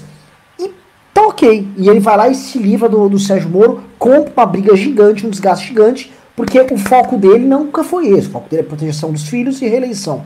Quando a gente olha agora que essa agenda liberal, como o Joel colocou aqui, é um inconveniente para ele, É um problema que ele tem. Gera problemas com o Centrão, o que tem a ver com a própria sobrevivência dele, que ele quer o Centrão operando para a própria sobrevivência dele. É, o que começou a olhar é o seguinte, né? É óbvio que não tem nenhum sentido ele permanecer com gente que pensa diferente dele que possa ficar enchendo o saco dele lá dentro, né? Que é o caso do Paulo Guedes. Para mim, eu, eu, faço, aí eu vou jogar a bola para vocês na, na, seguinte lógica. Para mim, como não há é, razão alguma, se, se, eles fizerem, se o pessoal da equipe do Guedes fizer um raciocínio básico, razão alguma em permanecer lá, é, como eles acham que vão sair? Porque é o seguinte, hoje, você falar que você saiu desse governo porque, ah, agora passou do limite, tá? Ele não vai querer que eu, eu, eu implemente essa política econômica aqui, ó, ali. Depois, depois do caminhão de merda que passou e eles toleraram e aceitaram ficaram quietos, eles falaram que, vamos dizer assim, a gota d'água é o seguinte, ele vai, ele vai adotar uma política mais keynesiana, isso vai soar até piada para as pessoas, né? Eu vejo pro movimento liberal um, um problema assim, ah, entendi, quando era mais 5 aí tudo bem, se podia privatizar, entendi, não, não, quando era gripezinha, cloroquina, beleza. O que não podia é o seguinte, ó, ele, ele negociou um estatal com o Centrão. Quero passar a reflexão, o que, que resta do movimento liberal? Você vem de antes da gente do movimento liberal, aliás, é mais, uma pessoa mais orgânica do movimento liberal mesmo do que nós, Joel. O que nos resta nesse cenário? E aí vamos para as perguntas. Olha, Ana, o... bom, hoje em dia grande parte do movimento liberal me considera um comunista, né? Então o pessoal embarcou assim forte na, na, na onda bolsonarista aí, no ódio da extrema direita. Infelizmente vai sair manchado, não tem, eu não vejo nenhuma outra saída, assim. Infelizmente a gente vai ter que vai ter que aceitar essa realidade. É uma coisa que até o meu pai falou numa entrevista, acho que no começo do ano passado, ele disse: "Olha, isso aí vai manchar o liberalismo no Brasil por 100 anos". Infelizmente, tudo me indica neste momento que ele estava prevendo corretamente o que vai acontecer. Agora, isso não deve fazer com que nós, que temos prioridades no lugar, que as pessoas que têm prioridades no lugar, que sejam liberais de uma forma mais completa, de uma forma mais íntegra, não impede elas de fazer o seu bom trabalho. Agora, lembrando que, infelizmente, essa bandeira, esse nome liberalismo, vai estar associado com as maluquices e desmandos e, e, e anseios autoritários que estiveram no poder uh, aí ao longo desses, sei lá quantos anos o governo Bolsonaro vai durar. A gente vai ter que lidar com isso. Agora, as propostas seguem com a mesma validade de sempre. Chame do que você quiser. O Estado brasileiro vai ter que dar um jeito nas suas contas. Você pode dar um nome que você quiser para a solução que você vai propor, mas ela vai ter que passar por controlar os gastos de alguma maneira e melhorar a qualidade desses gastos as duas coisas vão ter que acontecer. E criar mais espaço para que empreendedorismo, sociedade civil, investimentos privados possam acontecer. Ao fazer isso, o Brasil não vai se tornar uma, uma nova Hong Kong da, de, de, do ultraliberalismo, nada disso. Vai se tornar um país que fez a lição de casa básica. O drama do, país, do Brasil é esse. A lição de casa básica foi feita por todos os países desenvolvidos, por Estados Unidos, por Coreia. O, o que a gente deveria ter economias mais integradas no mundo, um governo que honra suas dívidas, que tem as contas em dia, ou seja, a dívida PIB, PIB evolui de uma maneira sustentável e controlável. Tudo isso é, é lição de casa que todo mundo fez. No Brasil, essa agenda é tida por um delírio ultraliberal, sabe? Enquanto isso não, enquanto isso continuar, assim, vai ser difícil avançar. A gente vai, isso vai ter que ser feito. O lado bom é tem gente séria de todos os lados do espectro político que, no fundo, topa essa gente. O problema é muito mais com o nome da bandeira, sabe? O problema é muito mais se associar a certas figuras ou a certos nomes, mas tem consciência de que o problema fiscal do Estado brasileiro é real e de que o Estado, como peso, como atravancador do dinamismo da economia brasileira, muitas vezes também é real. Então, são coisas que vão ter que ser vistas sem deixar de lado, e às vezes os, liberais aqui perdem de vista isso, sem deixar de lado um papel cada vez mais essencial do Estado brasileiro no combate às mazelas sociais e em alguma forma de moderação da desigualdade desumana que a gente vive no país. Tá? As duas coisas são perfeitamente conciliáveis. Agora, vai ter que mexer com interesses, né? Interesses é, é com aposentadorias, é com funcionalismo público, é com, é com desonerações tributárias, é com elite que paga muito pouco imposto. Vai, tudo isso vai ter que ser, vai ter que ser mexido. Uh, o nome liberalismo talvez saia queimada. As pautas do verdadeiro liberalismo vão estar tão vivas e tão necessárias, ou até mais necessárias, como sempre foram. Maravilhoso, vamos para as perguntas aqui. Everton Corrêa mandou 50 reais, disse: Um, caso o Aras seja indicado para o STF pelo Bolsonaro, o Muda Senado tentará barrar sua nomeação? Kim? Ah, não tem dúvida que muito bem lembrado, muitíssimo bem lembrado. Poderia ser a primeira vez na história que a gente tem um ministro do Supremo negado pelo Senado, é? O Muda Senado é muitíssimo, muitíssimo mesmo bem lembrado. Realmente teria uma grande resistência do Muda Senado ao nome de Augusto Aras. Um excelente ponto, cara. É, se você visse meus tweets, né, Kim, você que nunca me dá um RT, você veria que eu, inclusive, sugeri isso há cinco horas atrás. E seria uma belíssima declaração de guerra, né? Porque, embora seja um ato perfeitamente dentro da lei, o Senado vetar é uma coisa inédita, né? Então vai ser uma declaração de guerra ao governo ali, de é para afundar mesmo, né? Se o governo não conseguir emplacar o o, o ministro do Supremo, daí é para acabar mesmo, o governo está totalmente impossível de governar. Ele vai tentar o discursinho golpista, não vai rolar e vai se encaminhar para o seu fim. Né? É que eu, eu não sei vocês, cara. Bom, o Renan eu sei, na verdade, mas eu e, e Renan já estamos aqui, olha. Não existe perspectiva de estabilidade e melhora desse país com essa, com essa turminha aí no poder. Não tem a menor chance desse país melhorar e superar seus desafios se esse povinho incompetente e desonesto pra caramba continuar ali fazendo as suas sacanagens. Então, eu já vejo que é o momento, sim, do, do Congresso comprar essa briga, mas infelizmente eu sei também que não tem os votos ainda, né? Não adianta iniciar um processo se você não tem voto para concluí-lo e para vencê-lo, né? Então, eu sei que a gente está nesse momento ainda de criar essa, esse corpo social em prol de uma causa que, cujo momento da, da chancela institucional via votos no impeachment no Congresso ainda não chegou. Olha, é, já vou falar que o, o, Everton já tem o nosso compromisso de falar com o senador Álvaro Dias, com o senador Alessandro, é, já. Acho que era legal ele se um, um, dois, dois ou três senadores do Muda Senado já se pronunciar que já temos um problema dado. O Everton continua a pergunta 2. Para nomear um, por que para nomear um ministro do STF precisa de apenas uma maioria simples com votação secreta, enquanto que para o impeachment precisa de dois terços? É uma boa eu, pergunta eu, também. Uma boa pergunta. É, eu, eu acho que assim, a, a, justificativa muito provavelmente deve estar na, no, no debate da, dos federalistas, né, da, da aqueles debates americanos famosos ali que levaram à Constituição americana e que a gente importou ali a questão do impeachment e nomeação do Supremo, é uma cópia ali do modelo americano. Mas eu acredito que a justificativa deve ter, deva ter alguma coisa a ver com a gravidade do processo de impeachment ser muito maior do que é, a indicação para o ministro do Supremo, né? Claro que tem um, tem um impacto gigantesco uma nomeação do ministro para o Supremo Tribunal Federal, mas um país passar por um processo de impeachment é mais, é mais grave do que é, um ministro ser barrado ou ser, ser aceito. J. Thiago mandou 50 reais e disse: Falem sobre o PT denunciar o Moro na comissão de ética da presidência da República para torná-lo inelegível. Com o Aras aí indo pro STF, tá rolando uma formação de chapa Lula presidente Bolsonaro vice. Porra, mas os caras tão, tão batendo muita bola junto, velho. O entrosamento lá tá incrível. Tanto que a gente sabe, a gente sabe que na Câmara dos Deputados, por exemplo, o primeiro partido a não fazer nada pelo impeachment do Bolsonaro é o PT. O PT vai jogar parado, quando for inevitável, aí ele vai vai fazer campanha, o Lula não sei o quê. Mas até lá, se ele puder deixar o Bolsonarinho esperando, jogar banho-maria, é o que ele vai querer. É, e o Lula, o Lula, ele saiu de campo, de um campo agora, que o Bolsonaro tá aquecendo para entrar. com certeza, com certeza. E veja uma coisa: quem foram os grandes alvos da Lava Jato?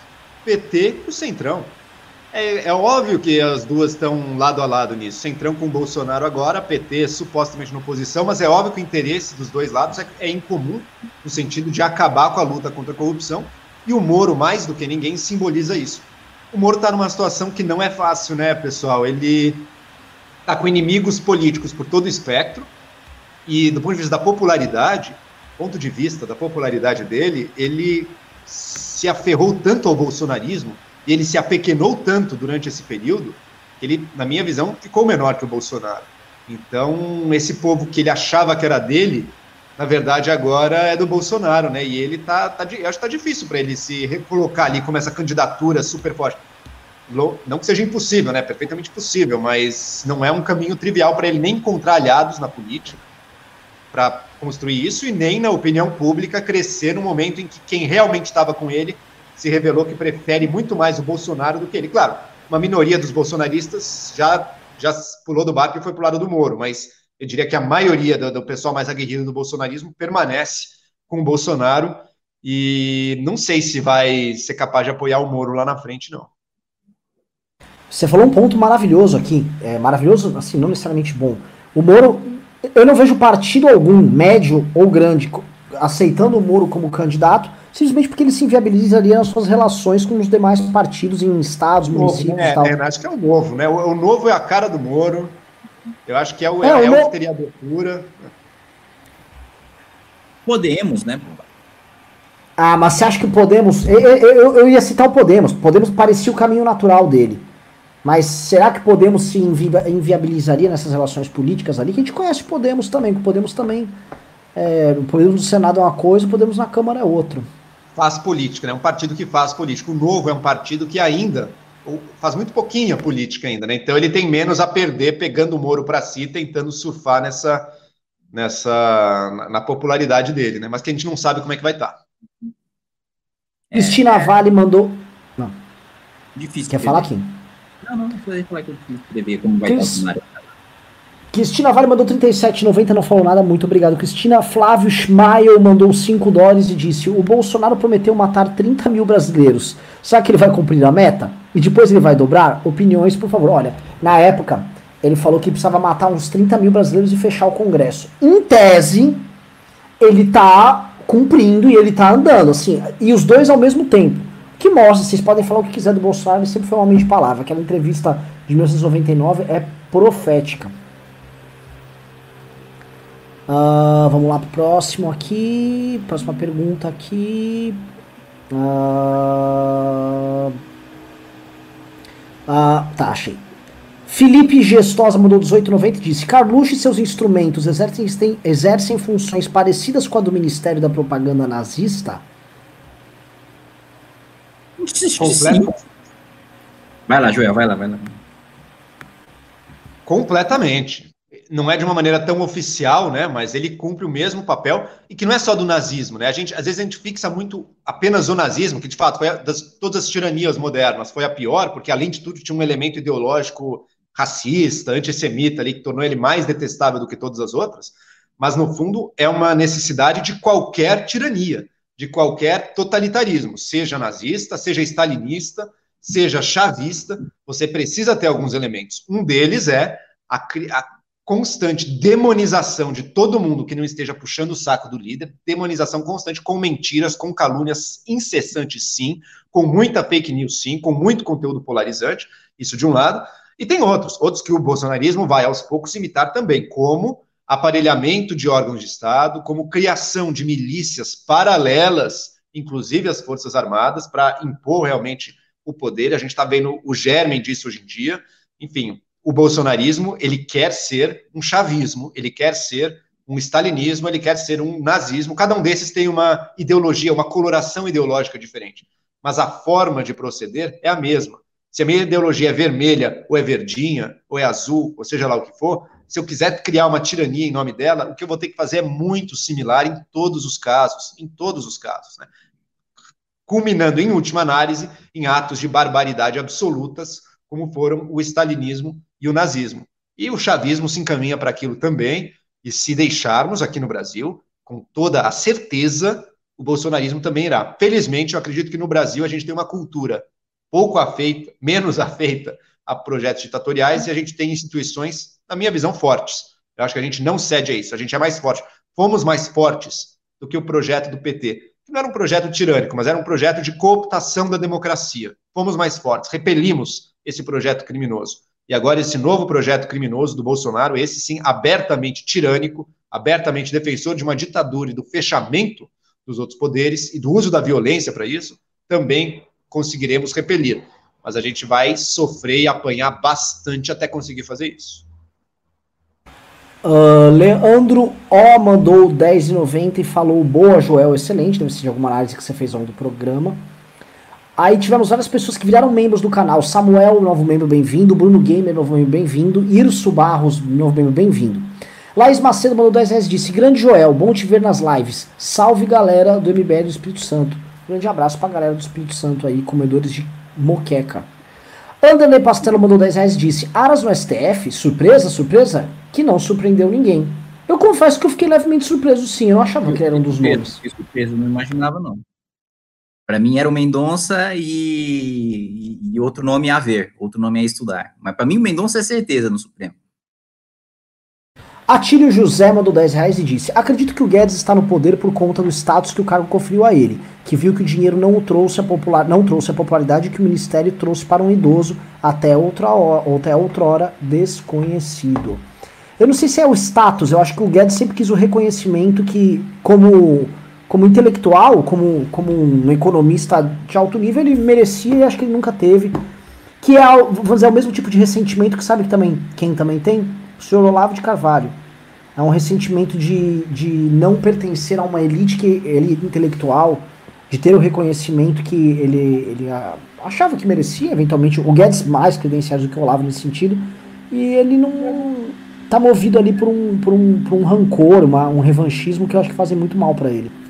Não sei. Exato, né? é uma, é uma inocência a gente achar que é tudo por dinheiro, né? Nem todo mundo tá por dinheiro. O Guedes tem muito mais dinheiro do que ele jamais vai poder gastar na vida dele, né? O que o move são outras coisas, né? Esse reconhecimento que o Renan falou e um ressentimento com os colegas de profissão dele. Outros economistas da geração dele brilharam nos anos FHC. Tem um destaque na opinião pública ele nunca teve. Ele se...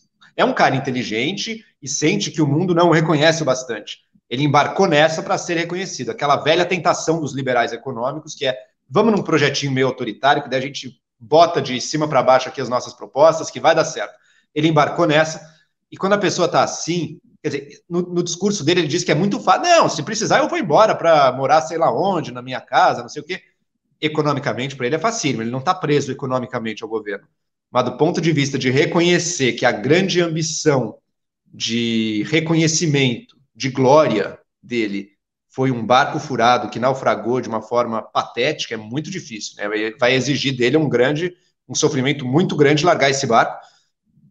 Pela fisionomia dele, parece que ele está se dando conta, né? Mas, mas talvez ele segure esse osso até o fim. E vai ser muito triste daí, né? Porque ver uma pessoa que tinha uma certa proposta, tinha um certo encaminhamento, é um cara inteligente, tinha prioridades reais para o Brasil. Ver ele aceitando, assim como o Moro ia aceitando engolir sapo atrás de sapo, sendo humilhado e não largado o osso, é uma coisa muito triste de se ver. Né? O Moro teve a grandeza de sair em um dado momento, engoliu muito sapo, mas num dado momento ele falou: a linha é essa, você cruzou essa linha, agora eu vou sair. Ele recuperou um pouco da grandeza dele, né?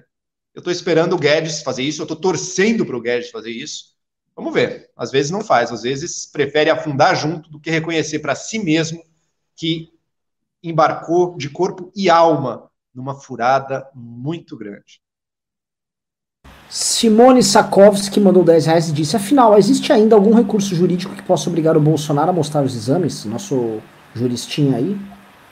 Sim, existe, porque a decisão foi proferida de maneira monocrática, né, por um ministro, o, aliás, o presidente, mas não atuando como presidente, mas atuando como plantonista, ministro relator Noronha do STJ, Inclusive, saiu agora um urgente do Estadão é, falando justamente sobre essa medida, recorrer ao Supremo Tribunal Federal e agora é, é loteria, né? É, principalmente nesse momento em que os trabalhos do, do, do, do judiciário estão atípicos, né? É, cai na mão do ministro que, vamos supor, cai na mão do Alexandre de Moraes, que está muito feliz, satisfeito com o governo Bolsonaro, né? É um grande apoiador do governo. É, amanhã sai uma liminar Bolsonaro. Amanhã tá o cabo e o soldado lá no Bolsonaro pedindo para ele cadê o exame. Vamos lá, o próximo, Christopher Cunha, cheio de broncas. Mandou 10 reais e disse: Atenção, MBL. 1. Um, cadê a equipe audiovisual criando vídeo, vídeos de recorte do MBL News, como já muitos pedimos aqui? Eu vou fazer o seguinte, Christopher. Essa é uma reclamação recorrente e que não resolve. Nossa equipe é uma bosta não merecem que eu fique pedindo pimbas. Porque a gente pede, pede, ninguém faz. Quer saber? Eu vou fazer o seguinte: vamos resolver essa bagaça junto. Quem tá na produção aqui é o, o Vitor Couto. Passe seu contato. Todo mundo que queira ajudar com os recordes do MBL News, vocês serão nossos parceiros no canal do MBL News. Tá? A gente tem um canal que já tem lives rolando lá. É, falei, ó, esse é o melhor momento, esse é o melhor. Vocês avisam no grupo de WhatsApp. A gente monta hoje o grupo de WhatsApp. Avisa o melhor momento, a gente faz os recortes, soltamos lá no canal e pronto. Não dá para ficar realmente com essa pataquada. E dois, outra bronca. Cadê novos protagonistas? Merreiro e outros. Abre parênteses. Vamos viver de Arthur, Kim, etc., que já tem canal separado. Eles são uns pantagruélicos, uns uns canalhas que abandonaram o nosso canal aqui e ficam andando com seus canais particulares, como se fosse o, o, o Power Rangers que cria outros Megazords, ficam andando por aí de Megazord, mas tudo bem, deixa eles lá andando com seus Megazords.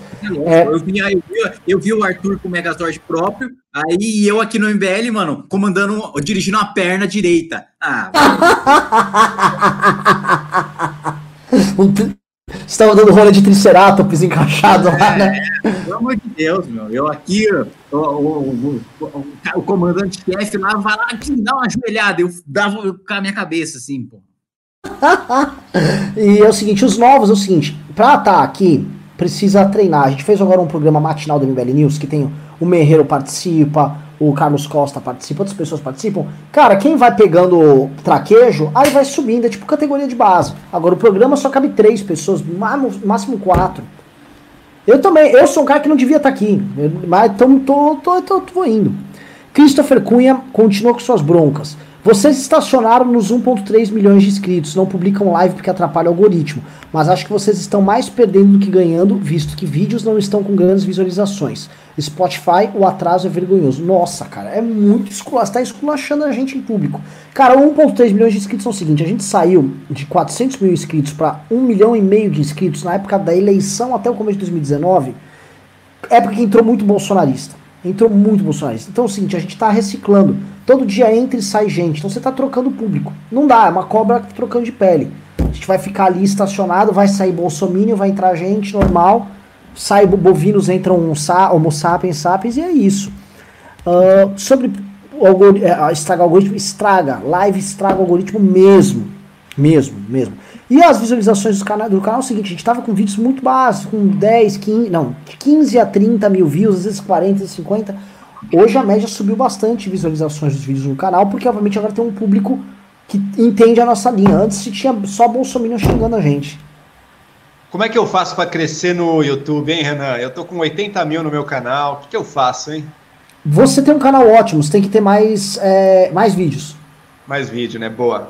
Tem que ter mais vídeos, cara. Tem que ter. Você que está assistindo e gostou do que o maluco aqui falou, meu? Procure meu canal, Joel Pinheiro. Desculpa, é, já vai. Ó, não, mas sigam, sigam o canal do Joel. É um dos melhores canais de análise, é um dos que eu assisto. É, posso falar um cara que faz um, um, trabalho que você, um cara que tinha que ser sua referência em, em tipo publicações e tal, o Henry Bugalho. Não tô falando da linha, lógico, mas é, é, ele tá lá regular, ele comenta a pauta do dia, ele faz reflexões longas, você também faz. Eu acho que acho que dá, dá bom sim. Marcos Sámano 10 reais disse: apesar das boas atuações dos políticos do Novo, vocês não sentem falta de uma posição mais firme deles com a situação do governo? Inclusive, Renan, pensei nisso depois do seu vídeo sobre o Felipe Neto. Só comentando, eu fiz um vídeo sobre o Felipe Neto, sobre a intimada que o Felipe Neto deu nos influenciadores e tal. E comentei é, da intimada que nós precisamos dar também nos políticos que estão em cima do muro.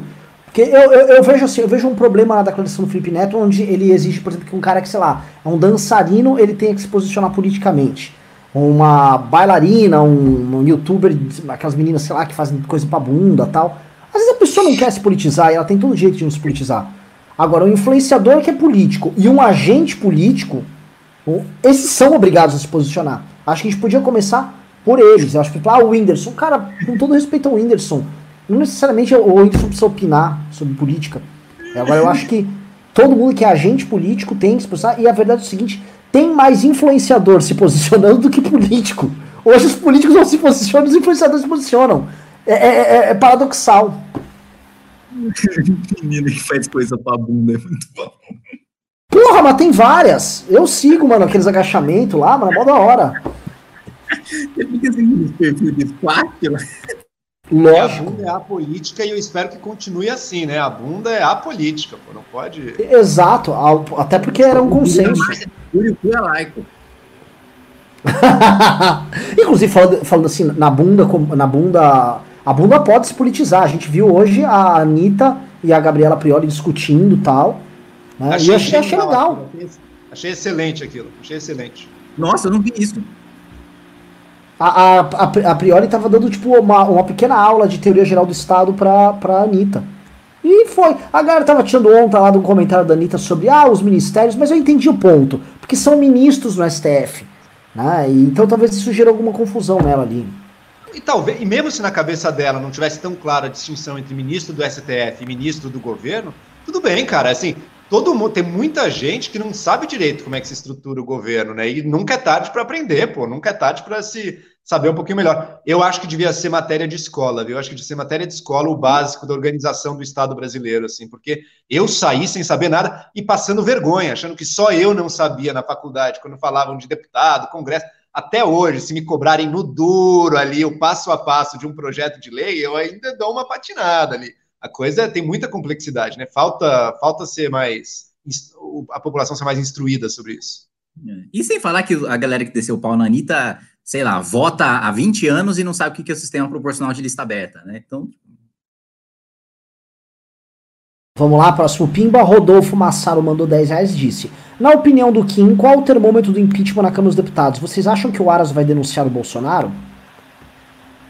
O termômetro eu acho que é muito. É, é termômetro é quando sair uma declaração, quando algum, algum líder do Centrão se negar a, a comentar algum ato do, do, do, do, governo Bolsonaro. Porque quando um cara está se negando é porque ele está falando, ó, tá, tá, tá balançando aqui tua venda, é, não vou defender, mas não vou atacar, mas eu não vou falar nada, porque quando o cara sai para defender, aí beleza. Aí o cara pode até não estar tá recebendo nada, mas ele sabe que não tem clima para o governo cair. Então ele vai defender porque eventualmente ele não tem nada, mas ele pode vir a ter.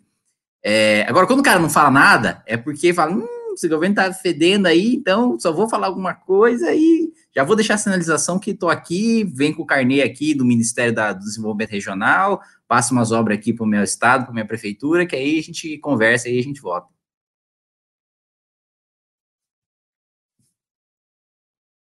Vamos lá pro próximo. Parece que teve um pimbaralho em ienes, tá? Uau!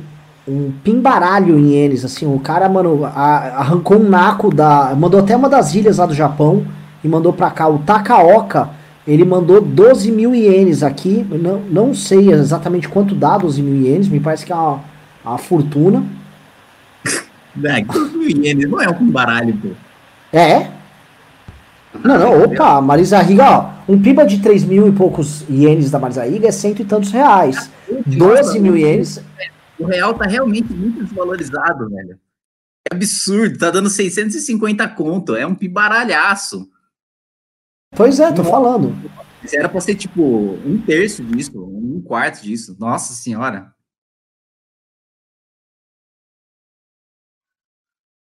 Eu ainda não, eu ainda não, ele não falou nada, então eu vou lendo os outros enquanto isso, tá? O Arthur Todorov mandou 8 reais disse: Kim, uma facinha para você. Gerhard Berger ou Jean Alesi? Muito complexo isso daí. Tá, responde Berger. Berger. Aí ele falou Renan 2030, Renan 2030, não, não, não.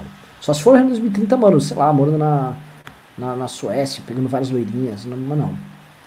Leandro O mandou 7,90 e disse: O que acham dos vídeos do Marcelo Brigadeiro? Eu não acompanho muito o canal dele, não posso ser justo ou injusto aqui. Não posso, dizer, não posso ser justo, não posso, não posso falar nada mesmo.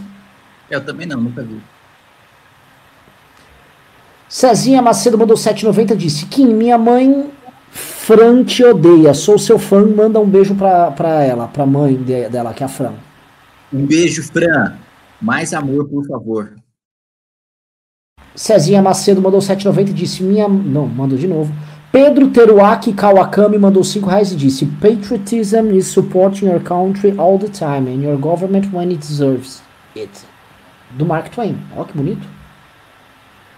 Uh, Joker mandou 5 reais e falou: Gaviões pela democracia. Hashtag fora Bolsonaro. Vocês viram isso?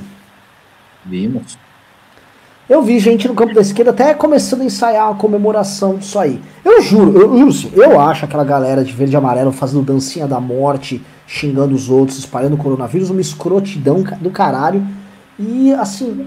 E, assim eu sou contra a violência, violência política tal, blá, blá, blá. Mas assim, eu não consigo, eu não consigo me sensibilizar por eventualmente alguém que apanhe aí nessas horas, tá? É, eu sou bem sincero, a pessoa, quem tá fazendo esses atos é só gente muito escrota. Assim, é o, é o, é o creme do suco de escroto, assim, não tem. Sabe, você faz o suco de escroto, espremeu, espremeu a frutinha do escroto, saiu aqui na copa é e você pega aqui. Chorume, né? É a espuma do chorume é, ali, concentrada. É, é a redução da espuma do chorume, eu diria. A gente daria pro. pro pra aquele, esqueci aquele francês lá, o cozinheiro, pra fazer uma redução. Vamos fazer uma redução. Bruno mandou 5 reais e disse: Kim, no filme Boruto, o Naruto Hokage pega o filho trapaceando na prova Chunin e o desclassifica. Seria bom o presidente assistir Boruto e se auto-expulsar? Pode dar spoiler aí que nunca assisti Boruto. Você já tá errado já de ficar dando spoiler aí de Boruto. Xibit mandou 5 reais e disse: Não seria o momento do MBL articular um novo comitê do impeachment como não era Dilma? Comitê do impeachment só lembrando que ele aconteceu um pouco depois, tá? Lembrando assim, uma coisa que a gente já percebeu é, os políticos para andar, eles precisam começar a ver que existe uma, um, uma sociedade borbulhando. Como agora a gente tem uma pandemia, eles não sabem nem perceber. Por exemplo, hoje a gente tem hashtags contra o Bolsonaro subindo todo dia, atingindo os trend tops sem robô. A gente vê elementos da esquerda e da direita atuando, levantando hashtag. A gente vê um desgaste grande, a gente vê um, um horizonte bem ruim, bem feio pro Bolsonaro na frente. Só que o político, cara, ele é meio tosqueira na hora de avaliar isso. Mesmo analistas estão vendo isso de um, não sei, não sei. Primeiro a gente tem que agora ganhar essa pequena batalha aqui. E começar a trazer os influenciadores e os políticos do nosso campo pro nosso lado. O pessoal do Novo tem que estar tá aqui, o Cidadania tem que estar tá aqui, o Podemos tem que estar tá aqui. Todo mundo tem que vir para cá. Vamos lá, todo mundo junto. Impeachment, você tem que ter uma tropinha, aí dali em diante começa a criar. Lembrando, o, o Kim sabe. O João também, da época do impeachment. O, no começo era DEM, PSDB e PPS. Não tinha 100 deputados. Então, é começar a trabalhar ali. Hoje já seria maior, porque a gente sabe que o PSB, PSL, PDT, uh, PSOL, PCdoB já viriam junto trabalhar. Você começaria a operar, se montasse um comitê, tranquilamente com mais de 100 deputados já para começar a andar. Então haveria aí uma força maior. Aliás, uma coisa que é interessante a gente esclarecer aqui, que a gente já falou, mas é sempre bom reforçar, é, na esquerda, assim, o bloco está apoiando impeachment é PSB, PDT. É, PT está completamente contra. O PT interessa né, manter o Bolsonaro no poder, e isso vale sempre lembrar. O sonho do PT é ir para o segundo turno com o Bolsonaro. Né? Assim como o sonho do Bolsonaro era ir para o segundo turno com o PT, agora o jogo virou, agora é o contrário. Né? Agora o PT que trabalha. Uh, é, Aliás, numa estratégia muito semelhante à do próprio PSDB, num discurso semelhante do PSDB, né? Só que o PSDB falava isso publicamente, o PT jamais vai falar isso publicamente, mas é, o que, que o Fernando Henrique dizia à época do Lula? Não, vamos deixar sangrar, porque a gente ganha a, a eleição lá em 2008, né? É, aí não deu, em, em 2006, aliás. Aí não deu certo. Aí, uh, a mesma coisa, o PSDB falava com a Dilma, não, vamos deixar sangrar que a gente ganha a eleição em 2018. Só que o PT é realmente é, muito mais é, eficaz né, do que o PSDB em, em, articular estratégia política, em desgastar os seus adversários.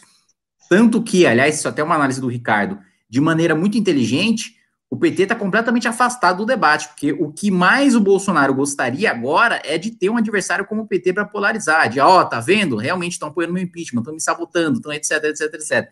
E o PT não está dando essa margem para o Bolsonaro, porque sabe que polarizar com o Bolsonaro é bom para o Bolsonaro e que para o PT é interessante deixar ele se desgastar é, é, é, com outros adversários, com outras pautas, principalmente dentro da própria direita, é, e o PT só vinha polarizar com o Bolsonaro em 2022. Seguinte, pessoal, olha, é, quem mandou pergunta mandou, quem não mandou não manda mais, tá? Já tivemos perguntas bastante. É, não sei quanto tempo o Joel tem para responder aqui. Eu vou até fazer o seguinte: vou pegar todas as perguntas que sejam pro Joel e já vou ler pro Joel. É, eu tô tranquilo, eu tô tranquilo agora. Tá aqui. tranquilo? Então eu vou, então eu vou andando aqui então na ordem. É, recebeu um pimbaço aqui do Felipe Borsó e ele mandou 50 reais e disse: Já entrei no grupo do MBL e falei. Ao meu ver, a estratégia de comunicação precisa ser reformulada. Mandei minha sugestão, mas não ouviram. Precisamos adequar a comunicação com a realidade funcionou contra o PT, mas o inimigo agora é outro. Felipe, você vai fazer o seguinte: você vai mandar a sua crítica lá no meu Instagram, Renan Santos MBL. É, vai lá, sei lá, pra eu saber quem é você, me dá um monte de like uma, nas fotos assim pra, pra ver sua, sua cara lá. Não vou achar que você tá me chavecando, fique tranquilo. É, aí me manda uma mensagem lá pro, no inbox que aí eu vou ler e aí eu vou entender o que você tá falando. Ah. Elisberto Ribeiro mandou 5 reais disse: Fala sobre o posicionamento do Alexandre Garcia. Cara, é tão vergonhoso que acho que nem merece que a gente comente. É, ele, o Alexandre Garcia, lembrando que ele sempre foi muito fã do regime, né? Até o, até o fim dele, depois teve que ficar meio que quieto e agora ele tá podendo falar o que ele sempre sonhou. Que figura, né? É uma, mas é melancólico, né? Não sei se vocês viram que ele fez um tweet em homenagem à mãe dele.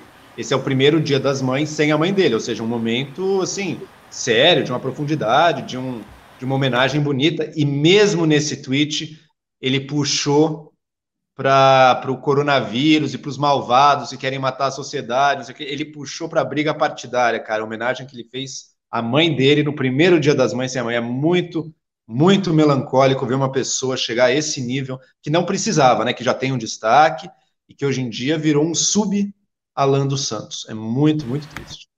Não, e pô, ele poderia estar se inspirando em outros caras que estão super dignos hoje na idade dele, fazendo um trabalho tudo muito bacana, como por exemplo Augusto Nunes e o Guzo, mas né, você vê que não é do Pois é.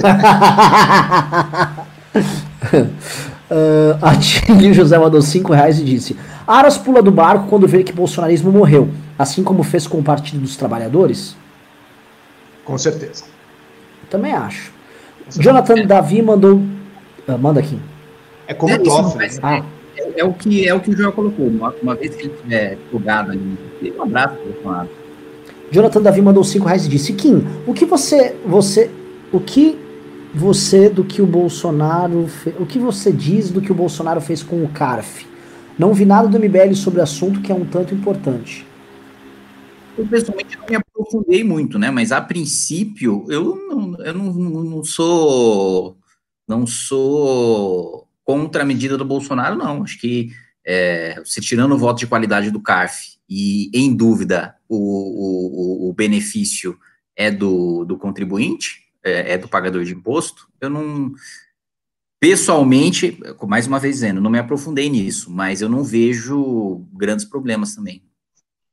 Só queria lembrar aqui pra galera que a hashtag Fora Tais tá bombando no Twitter, tá? Já subiu novamente. Aliás, o que que tá acontecendo? Né? É... Eu, eu, tô, eu tô muito confuso. Jovem Magal. Não, o, o não aderiu ao negacionismo científico, né? Então, enquanto, enquanto alguém se pautar minimamente pela ciência, pela racionalidade, não vai ter como, assim, sabe? É um troço, assim.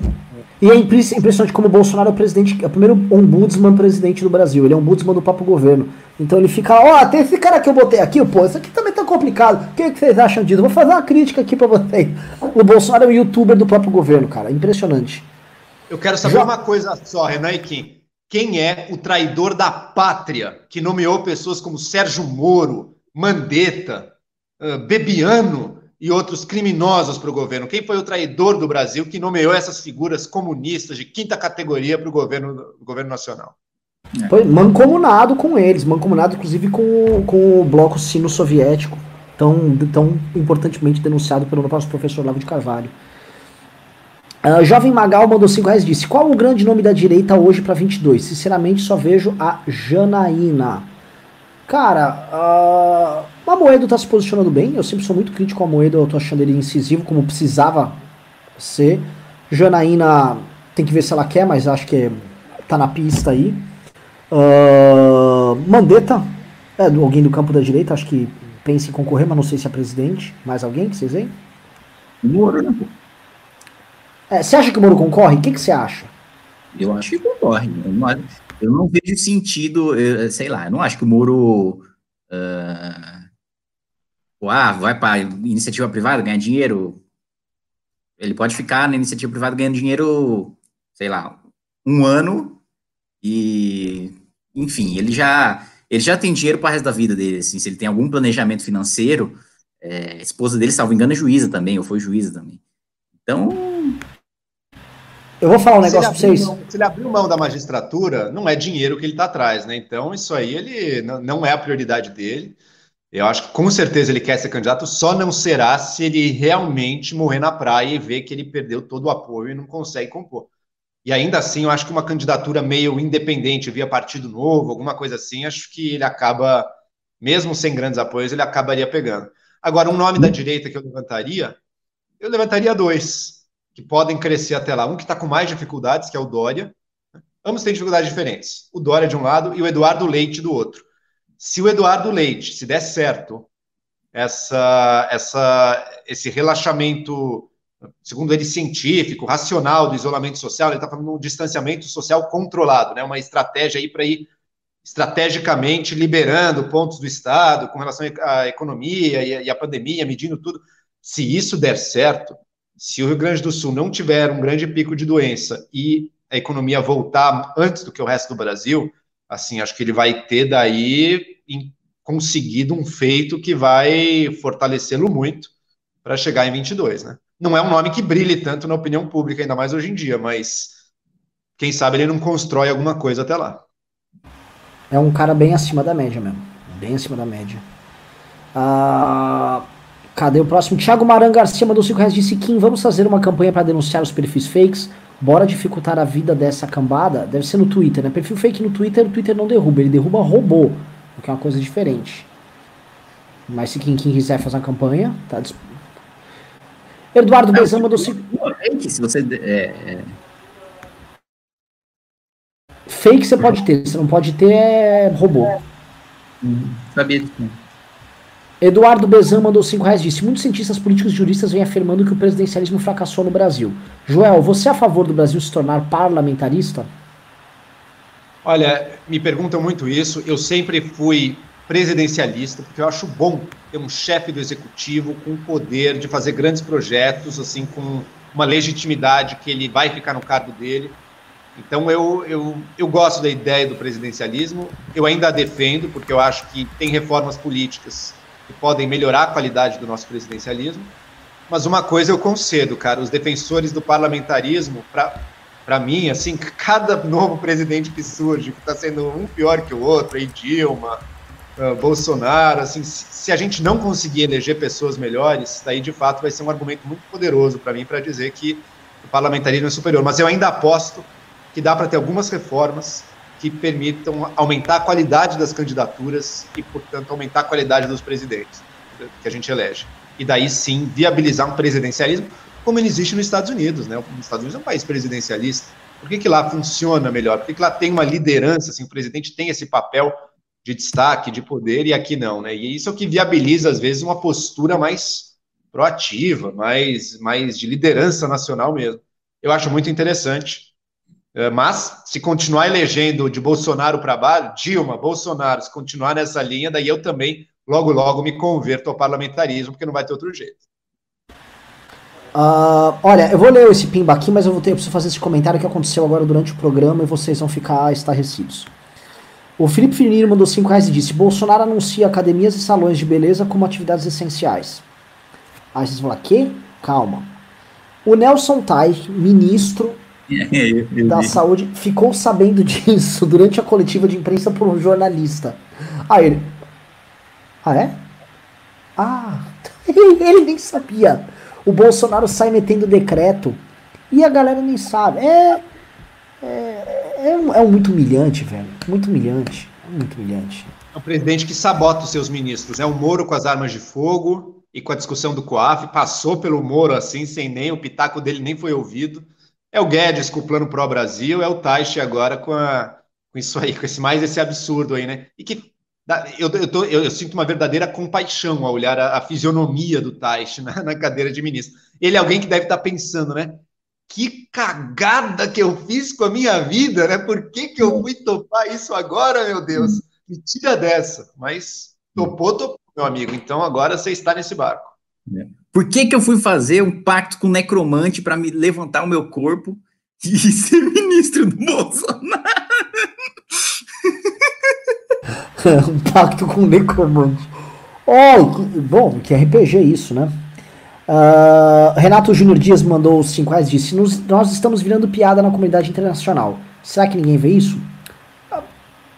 Eu vi, a Globo tá mostrando, assim, né? Mas assim, de fato, muitos veículos de imprensa no mundo inteiro estão noticiando o Bolsonaro como uma grande piada internacional no combate ao coronavírus. Lembrando que, assim, ó, só uma coisa: é, a França teve um pico antes, mas ela começou a quarentena junto com o Brasil. A França já está discutindo agora o retorno ao trabalho e o Brasil, que ainda não chegou no pico, não tem a menor ideia como vai implementar ainda a quarentena. Nós estamos numa situação que o Bolsonaro gerou que é grotesca. E por culpa do Bolsonaro, o impacto econômico dessa bagaça vai ser pior ainda. Porque a gente não conseguiu fazer a quarentena. Essa é a realidade. Nossos números de isolamento estão uma porcaria. Ah. E é bom é. lembrar que não é a mídia de esquerda, não, né, que está fazendo a caveira do Bolsonaro.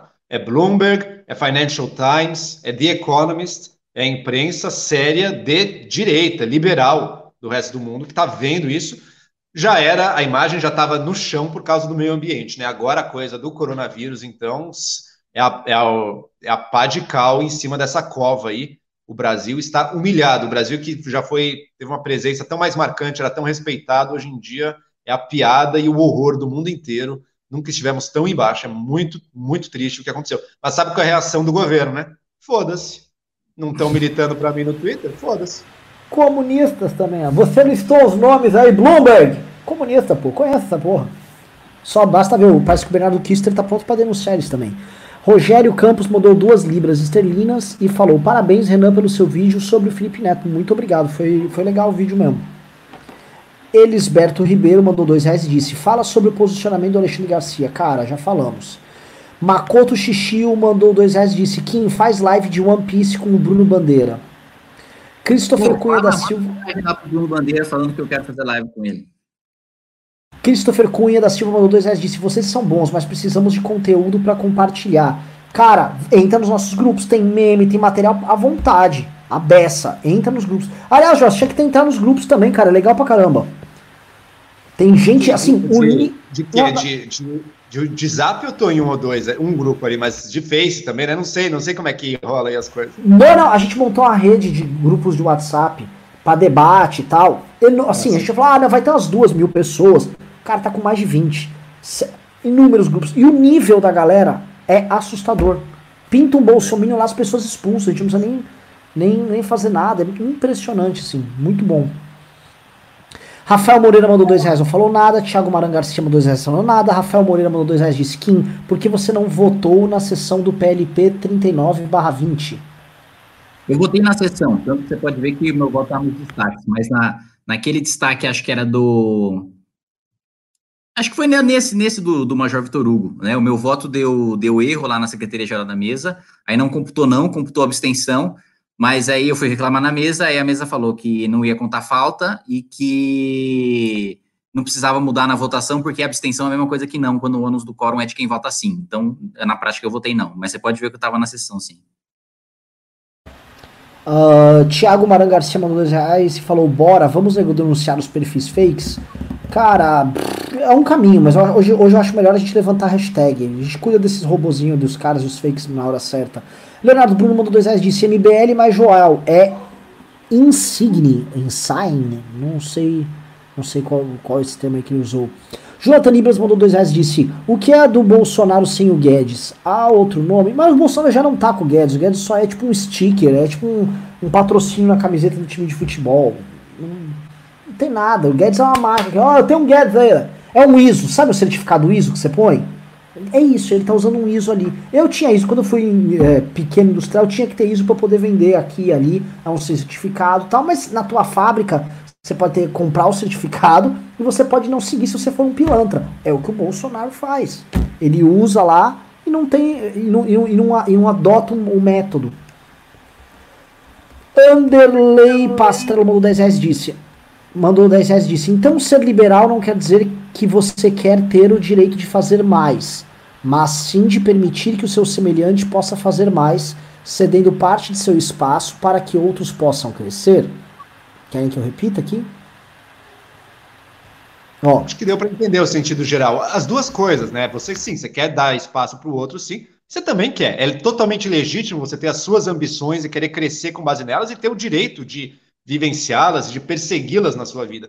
A questão é que você reconhece que tá, não sou só eu que existo no mundo, né? Se tem uma, uma epidemia acontecendo e me pedem para usar uma maldita máscara, eu boto a máscara. Eu, eu sei que as outras pessoas têm tanto direito quanto eu. Isso é ser liberal. E vamos todos buscá-los dentro da lei, lutando cada um pelo seu sim, sem vergonha nenhuma de lutar pelo que você quer e pelo que é seu. Mas respeitando as regras desse jogo para que todo mundo saia ganhando. Vamos lá, próximo aqui. Luiz Carlos Salles mandou 10 reais e disse: Ainda há esperança? Poxa, cara, não, a gente tá aqui, né? Não estamos desistindo, pô. Tem que continuar no game. Roqueiro Nato mandou 5 reais e disse: Me tiraram duas vezes do grupo de WhatsApp, sendo que eu não falei nada hoje. Tem uma razão? Não sou gado. Olha, é, não sei, cara, Roqueiro Nato. Manda. Uh, o Couto aqui, que é o administrador, tá aqui no grupo. Entre de novo e fale: Eu sou o Roqueiro Nato. Tirem esse print e mande pro Renan. Aí eles vão mandar para mim, aí eu vou entrar lá no grupo que você tá para interceder em, em, seu nome. Tarcísio Melo mandou 5 reais e disse: Boa noite. Qual a estratégia do movimento para, durante as eleições de 2020, não ter seu discurso liberal barra conservador vinculado ao trágico governo? Já está vinculado, não há o que o MBL faça. Já está vinculado. O que o MBL tem que demonstrar que a gente acredita nos nossos valores e que nós os levaremos à frente e que nós somos coerentes no processo. Agora, salvar um campo, o Joel abordou isso anteriormente. É, é, essa ideia de liberalismo associada a essas coisas. Eu vou falar, o liberalismo do Instituto Liberal e depois do Instituto Mises que grudou, e que eles estão lá pendurados com o Guedes, esses caras não vão. O, o, a ideia de liberalismo dele, a, a estética, a linguagem, a turma, vai ter que passar o bastão. Este liberalismo aí cagou no pau. Cagou no pau, não, não devia estar tá aí. E não foi por falta de aviso. O problema é que não foi por falta de aviso. Eu posso falar tranquilamente, eu já falei em 2018, quando o Guedes estava se associando ao Bolsonaro, eu tive conversas gigantescas ao telefone com o Paulo Guedes. Não faça isso, não faça isso, você tá louco. Uma hora eu tava tão dramático que falei, você vai sujar suas mãos de sangue. E não é que, que tá sujando um pouquinho já? Pelo menos de, de, de, de do, dos mortos aqui, do coronavírus. Falei tudo isso para ele. E ele tava na volúpia do vamos fazer, porra, esse, povo ama esse homem. O Guedes queria fazer e ninguém ali quer perder a chance. De fato, é uma geração que está aí, com, especialmente o Instituto Liberal, desde o final dos anos 80, geração do Donald Stuart Jr., que sucedeu ele e tal. Essa galera chegou. E agora não. É foda. Até entendo, se foi a vez deles, mas não, deu, deu caca. Tarcísio Melo mandou 5 reais disse boa noite. De qual a estratégia. Não, já foi. Leandro Collor mandou 2 reais, não falou nada. Vitor Maia mandou 2 reais disse. E o novo? Vamos virar o novo, o novo vem. O novo vem. Pedro Langren mandou 10 reais e disse: Será que o Guedes está com medo de ser tratado como Moro caso desista do cargo e por isso não sai? Não acho que ele tem grandes preocupações, não, porque ele não ele não acompanha rede social, ele não, não é de. Não acho que seja isso, não. Acho que é mesmo uma, ele mesmo quer ficar mesmo, não é, não é um medo, uma preocupação dele com nada. Marcos Samado 10 reais disse: Não entendo porque Guedes ainda está no governo. Parece que um problema com os liberais. Parece um problema com os liberais ficam sempre à parte de pautas políticas, só entrando em ação quando for no bolso. É, é me parece esse um problema sério. Né? É, é, é, um bolsismo, né? É uma preocupação quase. Eu lembro isso do impeachment da Dilma, tá? Muita gente no mercado financeiro. Ah, não, não, veja só, era só até o Joaquim Levi, meio que foda-se a galera sempre quer meio que dar um foda-se. E o que tem é o seguinte, tem um, tem um o nosso libertarianismo foi mesclar, mesclar essa ideia de individualismo com um egoísmo cruel, que acho que está encarnado na figura, por exemplo, de um Paulo Cogos. Então você foi pegando vários agentes ali, misturando a retórica do Paulo Guedes depois que o Bolsonaro ganhou a eleição, agressivo, meio blá, blá, blá, blá. Tudo isso criou um, um troço muito estranho, velho, que não, não é bom se associar. Querem comentar? Max CP. Max CP mandou 10 disse. Ótima, ótimo como é pergunta. MBL, por que somente agora decidiram ser lúcidos? Porque nós somos uns bostas também, todo mundo comete erros na vida, todo mundo entra na, na, na, na tara. Não todo mundo, mas a, a vida você faz cagada. A gente tá, ficou muito na pira do algoritmo, especialmente em 2017 e 2018. A gente fez muita cagada aí nesse processo. Adri Caula mandou 5 reais disse: Kim, me desbloqueia no Twitter. Eu não mexo no meu Twitter. Quem mexe no meu Twitter é o meu Carluxo aí, o Danilo Geber. Uh, EIGW mandou 7,90 disse Bolsonaro é o Michael Scott do The Office. É maravilhosa essa comparação e ele é, é muito parecido. Pelo menos o Michael era bom, né? O Bolsonaro é ruim. Tiago Brandão mandou 20 reais disse: Minha esposa trabalha no HFA, Hospital das Forças Armadas, hospital que o Bolsonaro fez o exame. E algumas pessoas falam que o exame dele positivou sim para a Covid. E aí? E aí vamos acordar o sorteio aí do processo do Estadão, né, no Supremo. Tem que, tem que aparecer esse exame, né? Fontes do MBL também dizem que, que e vira um exame que o exame deu positivo. Tem que aparecer isso. A, a, justificativa dele de, de privacidade é uma mentira grossa, porque se ele fala que o exame deu negativo, então ele não está preservando a privacidade do exame dele. Ele está revelando com a fala dele o resultado do exame. Ele, a preocupação dele não é a privacidade. Esse exame precisa ser mostrado para a gente saber se ele mentiu ou não e se ele infectou ou não deliberadamente uh, pessoas e apoiadores dele e grupo de risco, né? Porque a idade do, do pessoal, da maioria desse pessoal que vai para protestar de verde e amarelo, aí a gente sabe que é bem elevada, né? Então vai ser mais um crime gravíssimo, um atentado dele contra o Brasil. Próxima para o Joel. Rodrigues Ataíde mandou 5 dólares e disse: Joel, imagino que você deve conversar bastante com seu pai. O que ele faria de diferente do Guedes se ele fosse ministro? Ó, oh, pergunta interessante. Primeiro ponto, acho que ele jamais toparia ser ministro. O pessoal falava muito da Marina, que ele seria ministro. Né? Eu, eu, eu não tenho certeza, mas eu acho que ele não toparia, porque não é o tanto o perfil dele aí, da política, ele é muito mais alguém que pensa e que, e que aconselha. Mas o que ele faria de diferente? Bom, ele integraria totalmente as preocupações dele de reforma econômica com a questão do meio ambiente, isso já está junto de qualquer maneira, e com a educação básica. Essas duas coisas, assim, o, o ministro da Economia está trabalhando junto desses outros setores, porque ele acredita que, mesmo do ponto de vista econômico, eles são centrais para o futuro do Brasil. Uh, Francisco Somoro mandou 5 reais e disse: Vocês não acham que o Bolsa adoraria mostrar os exames para, para confirmar que foi só uma gripezinha, mas não pode pelas consequências penais? Eu tenho quase certeza disso. Ele adoraria ostentar. Tá aqui, ó. Aqui é a treta. Aí fazer umas flexões erradas e jogo que segue. Eu gosto, eu, eu, imagino que o Bolsonaro ele gosta de confundir muito a imagem dele com a imagem dele do, a imagem do Estado brasileiro. Então ele passar pela gripe é como se o Brasil vai passar. Ele gosta de fazer essas confusões. Só que como tem essas implicações aí, ele não pode. Glemison Ronieri mandou 15 reais e falou: Para os defensores de que não havia isolamento social no Japão, vai um dado: os nossos animes do dia a dia estão suspensos por causa do corona. Eles não estão podendo dar andamento aos episódios. Vixe, Kim Kataguiri. Inclusive o One Piece já está aí há duas semanas sem sair. E, e a programação ali, acho que é, é na, na na não é na NHK, esqueci qual é a emissora, mas já tem reprises aí programadas de pelo menos é, 40 episódios, né? Então a gente está falando de 40 semanas. William Soares Paixão mandou dois reais disse: saiu gado e entrou Homo sapiens e mulheres sapiens. Bom, bem colocado. Comedores de mandioca. Anderley Pastelo mandou 10 reais disse: será que o Supremo será o Supremo o preço que o Aras está cobrando para não denunciar e blindar o Jair? Será que uma rachadinha de um deputado inexpressivo vai destruir um país? Esse é um ponto, tá? Eu só queria comentar que, de fato, tudo começou com a rachadinha de um deputado inútil. O Bolsonaro, basicamente, ele conseguiu. Desligou seu microfone.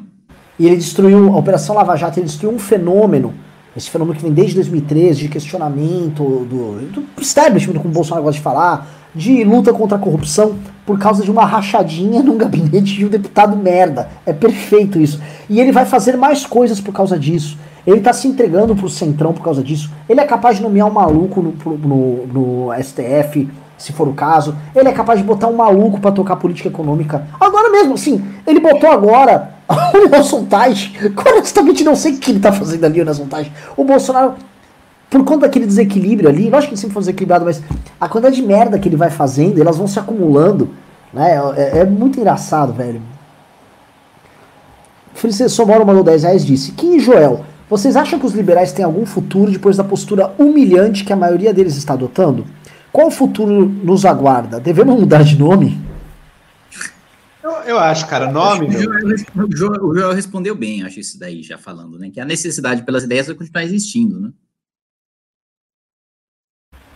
Exato, as bandeiras vão estar ah. tá aí, meu. Muda o nome, mas a bandeira continua. Felipe Borsoi mandou 5 já li esse do Felipe Borsoi. Diego Oneu mandou 5 reais disse: MBL poderia fazer um vídeo falando da quantidade de militares solicitando auxílio de emergência sem fazer jus. Cerca de 110 milhões de foram. Deu mais de 110 milhões de reais pagos para militares que já têm soldo e pegaram o auxílio emergência, velho. É, Sério? É. Patriotas, né? Exército de Caxias, porra. Sério? Meu Deus, não vi isso. Patriota, tá louco? Você não vai ser patriota nessa hora? E o Bolsonaro. Ai! Imagina se o Bolsonaro vai querer. Vai querer descontar em folha, vai querer fazer alguma coisa. Ali, ó. Cala a boca, é. Sérgio Peto mandou 20 reais e disse: Boa noite, pessoal. Joel, eu acompanho o seu Twitter e vi que você curtiu a defesa do Sami aos ataques do The Intercept. O que vocês acham dessa treta de modelos numéricos? Puta, não vi isso. Eu não vi. Então, eu vi, eu vi, eu vi, eu vi a matéria do Intercept, mas eu não vi. Eu não entrei muito nessa treta do Sami, não. Joel tá é, deve estar tá mais a par. Eu tenho visto as discussões do Sami com outros, eu não acompanho os modelos tão de perto assim. Eu estava mais ali querendo promover uma discussão ali, uh, minimamente de ideias. Eu pessoalmente gosto do Sami, por isso também eu sigo, curto. Acho que ele fala coisas sensatas aí de finanças. Uh, mas não sei, não sei qual é o embasamento do modelo dele. Pessoas sérias eu vi questionando muito. Eu espero levar esse debate à frente, mais do que defender esse ou aquele modelo. Vamos para os cinco últimos pimbas. Vamos lá. Inácio Fonseca mandou 40 reais disse: Como vocês avaliam a performance do Rodrigo Maia e qual é a tendência de perfil para novo presidente da Câmara? Bela pergunta, hein? Cara, eu começando pelo final, a tendência de perfil para a presidência da Câmara é bem ruim, cara. É ter um cara que porque o Maia, com todos os defeitos dele, e, e para mim o principal deles é ter esse feito de refém do Centrão e, e, e, adotado a pauta do Centrão justamente porque utilizou o Centrão como sua própria base para se eleger. Então a questão do, do fundo eleitoral, da, do abuso de autoridade, é, do fundo partidário, todas essas questões não eram questões pessoais dele, mas era da base dele de que ele fez acordo para se eleger e que ele firmou acordo para pautar isso que é o centrão, né? É, para mim, esse é o principal problema, é, o principal erro, o principal problema dele. É, agora, ainda assim, ele sempre é, evitou pauta bomba, ele sempre evitou retalhar o governo, ele retalhava o governo, mas ele sempre evitou retalhar o governo com aumento de gasto, né? Porque ele vem do mercado financeiro, ele pessoalmente tem uma agenda fiscalista. O próximo presidente da Câmara, tudo indica que será o nome do Centrão, sem influência. Ah, e outro ponto o, apesar de não ser influenciável por rede social, o Maia é influenciável por imprensa, né? Então, por opinião pública via imprensa, influencia o Maia. Agora, é, se a gente tiver um Arthur Lira da vida presidente da, presidente da Câmara, esquece qualquer tipo de influência, seja via rede social, seja via imprensa, não tem influência nenhuma, zero, porque o eleitorado dele vai ser aquele nicho ali que, com que ele joga, e ele não tem nenhuma perspectiva de disputar é, nenhuma eleição majoritária. Então, enfim, é, para mim a perspectiva é bem ruim. Joel, quer comentar? Bom, primeiro, muito brevemente também. O Maia, acho que é alguém que cresceu como presidente da Câmara, né? Acho que ninguém dava nada, mas ele bancou reformas e uma agendas importantes no Brasil, na economia, na educação. Embora seja parte aí dessa, digamos, velha política brasileira, que a gente, de uma forma ou de outra, gostaria de substituir. O que eu ouço falar, Kim, me diga se é verdade, é que o próximo presidente deve ser do PP, né? E daí ficaria entre o, entre o Arthur Lira e o Agnaldo, ali que seriam as duas facções, uma mais pró-Maia, outra mais, sei lá, sujeirona mesmo, mais Bolsonaro, né, na prática. E realmente, o Maia, vamos ser sinceros, hein? mesmo os bolsonaristas que devem odiar o Maia, ele foi muito bondoso com o Bolsonaro, porque ele podia, quando ele estava com a Câmara, com os votos assim na mão dele, podia ter feito barbaridade se, como o Kim levantou, ele não fez. O próximo, meu amigo, vai estar tá com o mesmo poder e não vai ter essa mesma, essa mesma preocupação. Que eu não sei se é ambição eleitoral do Maia, não sei se ele bateu a mão na consciência e resolveu fazer o nome dele, eu não sei se é preocupação com a imagem apenas, não sei o que, que é, mas ele foi muito mais bondoso do que ele poderia ter sido. Celso Pinto mandou 5 reais e disse: Kim, comenta a tentativa de censura do Helder Barbalho aqui no Pará. Eu não, não faço ideia, não, não acompanhei. Eu também não, tomei por fora. Gustavo Albuquerque mandou 2.500 pesos chilenos e falou: O Joel faz muito bem a vocês. Vi os vídeos dele me ajudaram nos protestos do Chile. Queria um comentário de vocês sobre a nova ordem mundial. É tudo balela? Nossa, viu, Joel? Fã teu no Chile. que, pô, valeu, cara, valeu. É, as conversas estão boas aqui, né? Deixa eu falar da nova ordem mundial. O que, o que existe é uma ordem mundial criar, que a gente vive hoje em dia, liberal, criada no pós-guerra, mantida principalmente pelos Estados Unidos e que busca, de forma muito imperfeita, garantir um mínimo de democracia, pelo menos para alguma parte do mundo, trocas livres, comércio, e para isso precisa ter algum nível de padronização de regras. É isso, é isso que está em jogo. A direita populista atual quer destruir isso. Eles querem cada um olhando para o seu umbigo. É os Estados Unidos saindo disso olhando só para si, de uma forma, daquele egoísmo, né? Que o egoísmo em excesso, ele é autossabotador, né? Ele, no fundo, o egoísmo em excesso, ele faz mal para o próprio indivíduo, né? Você buscar o seu, só olhar para si, uma hora você faz mal a si mesmo. É o que os Estados Unidos está fazendo. Ah, ah, eu não quero pagar a taxinha do OTAN, porque isso eu acho caro. Tá bom, você não vai mais ter OTAN direito, tá tudo enfraquecendo, você vai perder espaço, quem vai crescer vai ser China, vai ser Rússia, e daí o mundo vai estar muito mais hostil a você do que estava antes. Então é aquele barato que sai caro, num pensamento oportunista de curtíssimo prazo americano. O, o, Trump ele não briga só com os rivais dele, com Rússia, com China, ele briga com os aliados, com os amigos dele toda hora. Ele vai perdendo, erodindo a confiança do mundo. Isso nos Estados Unidos. E o Brasil colocou na triste situação, na humilhante condição de cachorrinho, de capacho de, de servo dessa agenda nacionalista americana do Trump. Então, para a gente é duplamente negativo. Assim, a gente só sai perdendo disso. A nova ordem mundial do governo único não tem a menor possibilidade disso acontecer. Se muito, a gente consegue manter algo tipo uma ONU que faz umas palavras ali e acaba não impactando tanto assim, mas se garante um mínimo, um fórum de debates hein, diplomático entre as nações para não estar tá resolvendo tudo na guerra. E quando foi isso, o Brasil não vai estar melhor, muito pelo contrário. Maravilha. Mastrange, penúltimo Pima, mandou 50 reais disse: Falem Kim, Joel e Renan, tudo bom? Caras, não estaria na hora de frequentar aquele cercadinho na frente do Palácio do Planalto? Cobrá-lo lá diariamente seria uma boa forma de demonstrar a insatisfação do povo e de criar desconforto. Sim, tá? E aguarde que teremos notícias sobre. Não teremos notícias, mas você verá as notícias sobre coisas assim. Ô, gente de Brasil. É, não, tem que ter, mas já começou a ter, tá? tá começou a ter. Aqui precisa ter revisão, porque assim, quem vai apanha. Quem vai e, e discorda do Bolsonaro sai tomando porrada lá. De verdade, já teve gente que aconteceu isso.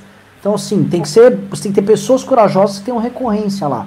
Né, e que estão dispostas para. O Arthur podia tirar uma licença lá de deputado e ficar lá apanhando. Faz bem para ele. E por último, Leonardo Leite da Silva mandou um 7,90 e disse: Que livro para começar a entender o liberalismo? Bom, não vou, nem, não, vou nem, não vou nem entrar nisso aí, porque nós temos o Joel aqui, que é legitimamente um intelectual liberal. Vamos lá, se é só um, eu vou dar o de um filósofo importantíssimo no liberalismo, John Stuart Mill, sobre a liberdade. Que esse seja o seu ponto de partida. É bom mesmo. Pessoal, encerramos os Pimbas. O programa chegou às 9 horas da noite, audiência altíssima, perguntas de qualidade. Muito, muito feliz. Queria pedir aqui o encerramento do Kim e do Joel. E ah, antes de tudo, por favor, convidar vocês, por favor, entrem no grupo participe.mbl.org.br. Venham participar das discussões conosco. Quer derrubar o Bolsonaro? Não é amanhã, é um processo, e nesse processo a gente tem que trabalhar em equipe, trabalhar de forma coordenada. Nossos grupos hoje em articulação com um monte de gente estão levantando as hashtags que hoje estão subindo. Estamos pouco a pouco desconstruindo aquele exército horroroso de orques do bolsonarismo que empestam, infestam as redes sociais e tornam a democracia um menor no Brasil. Então, precisamos de você, não só assistindo, mas alistado aqui para participar dessa aventura conosco. É isso, passo a palavra aqui para o Joel Puquim.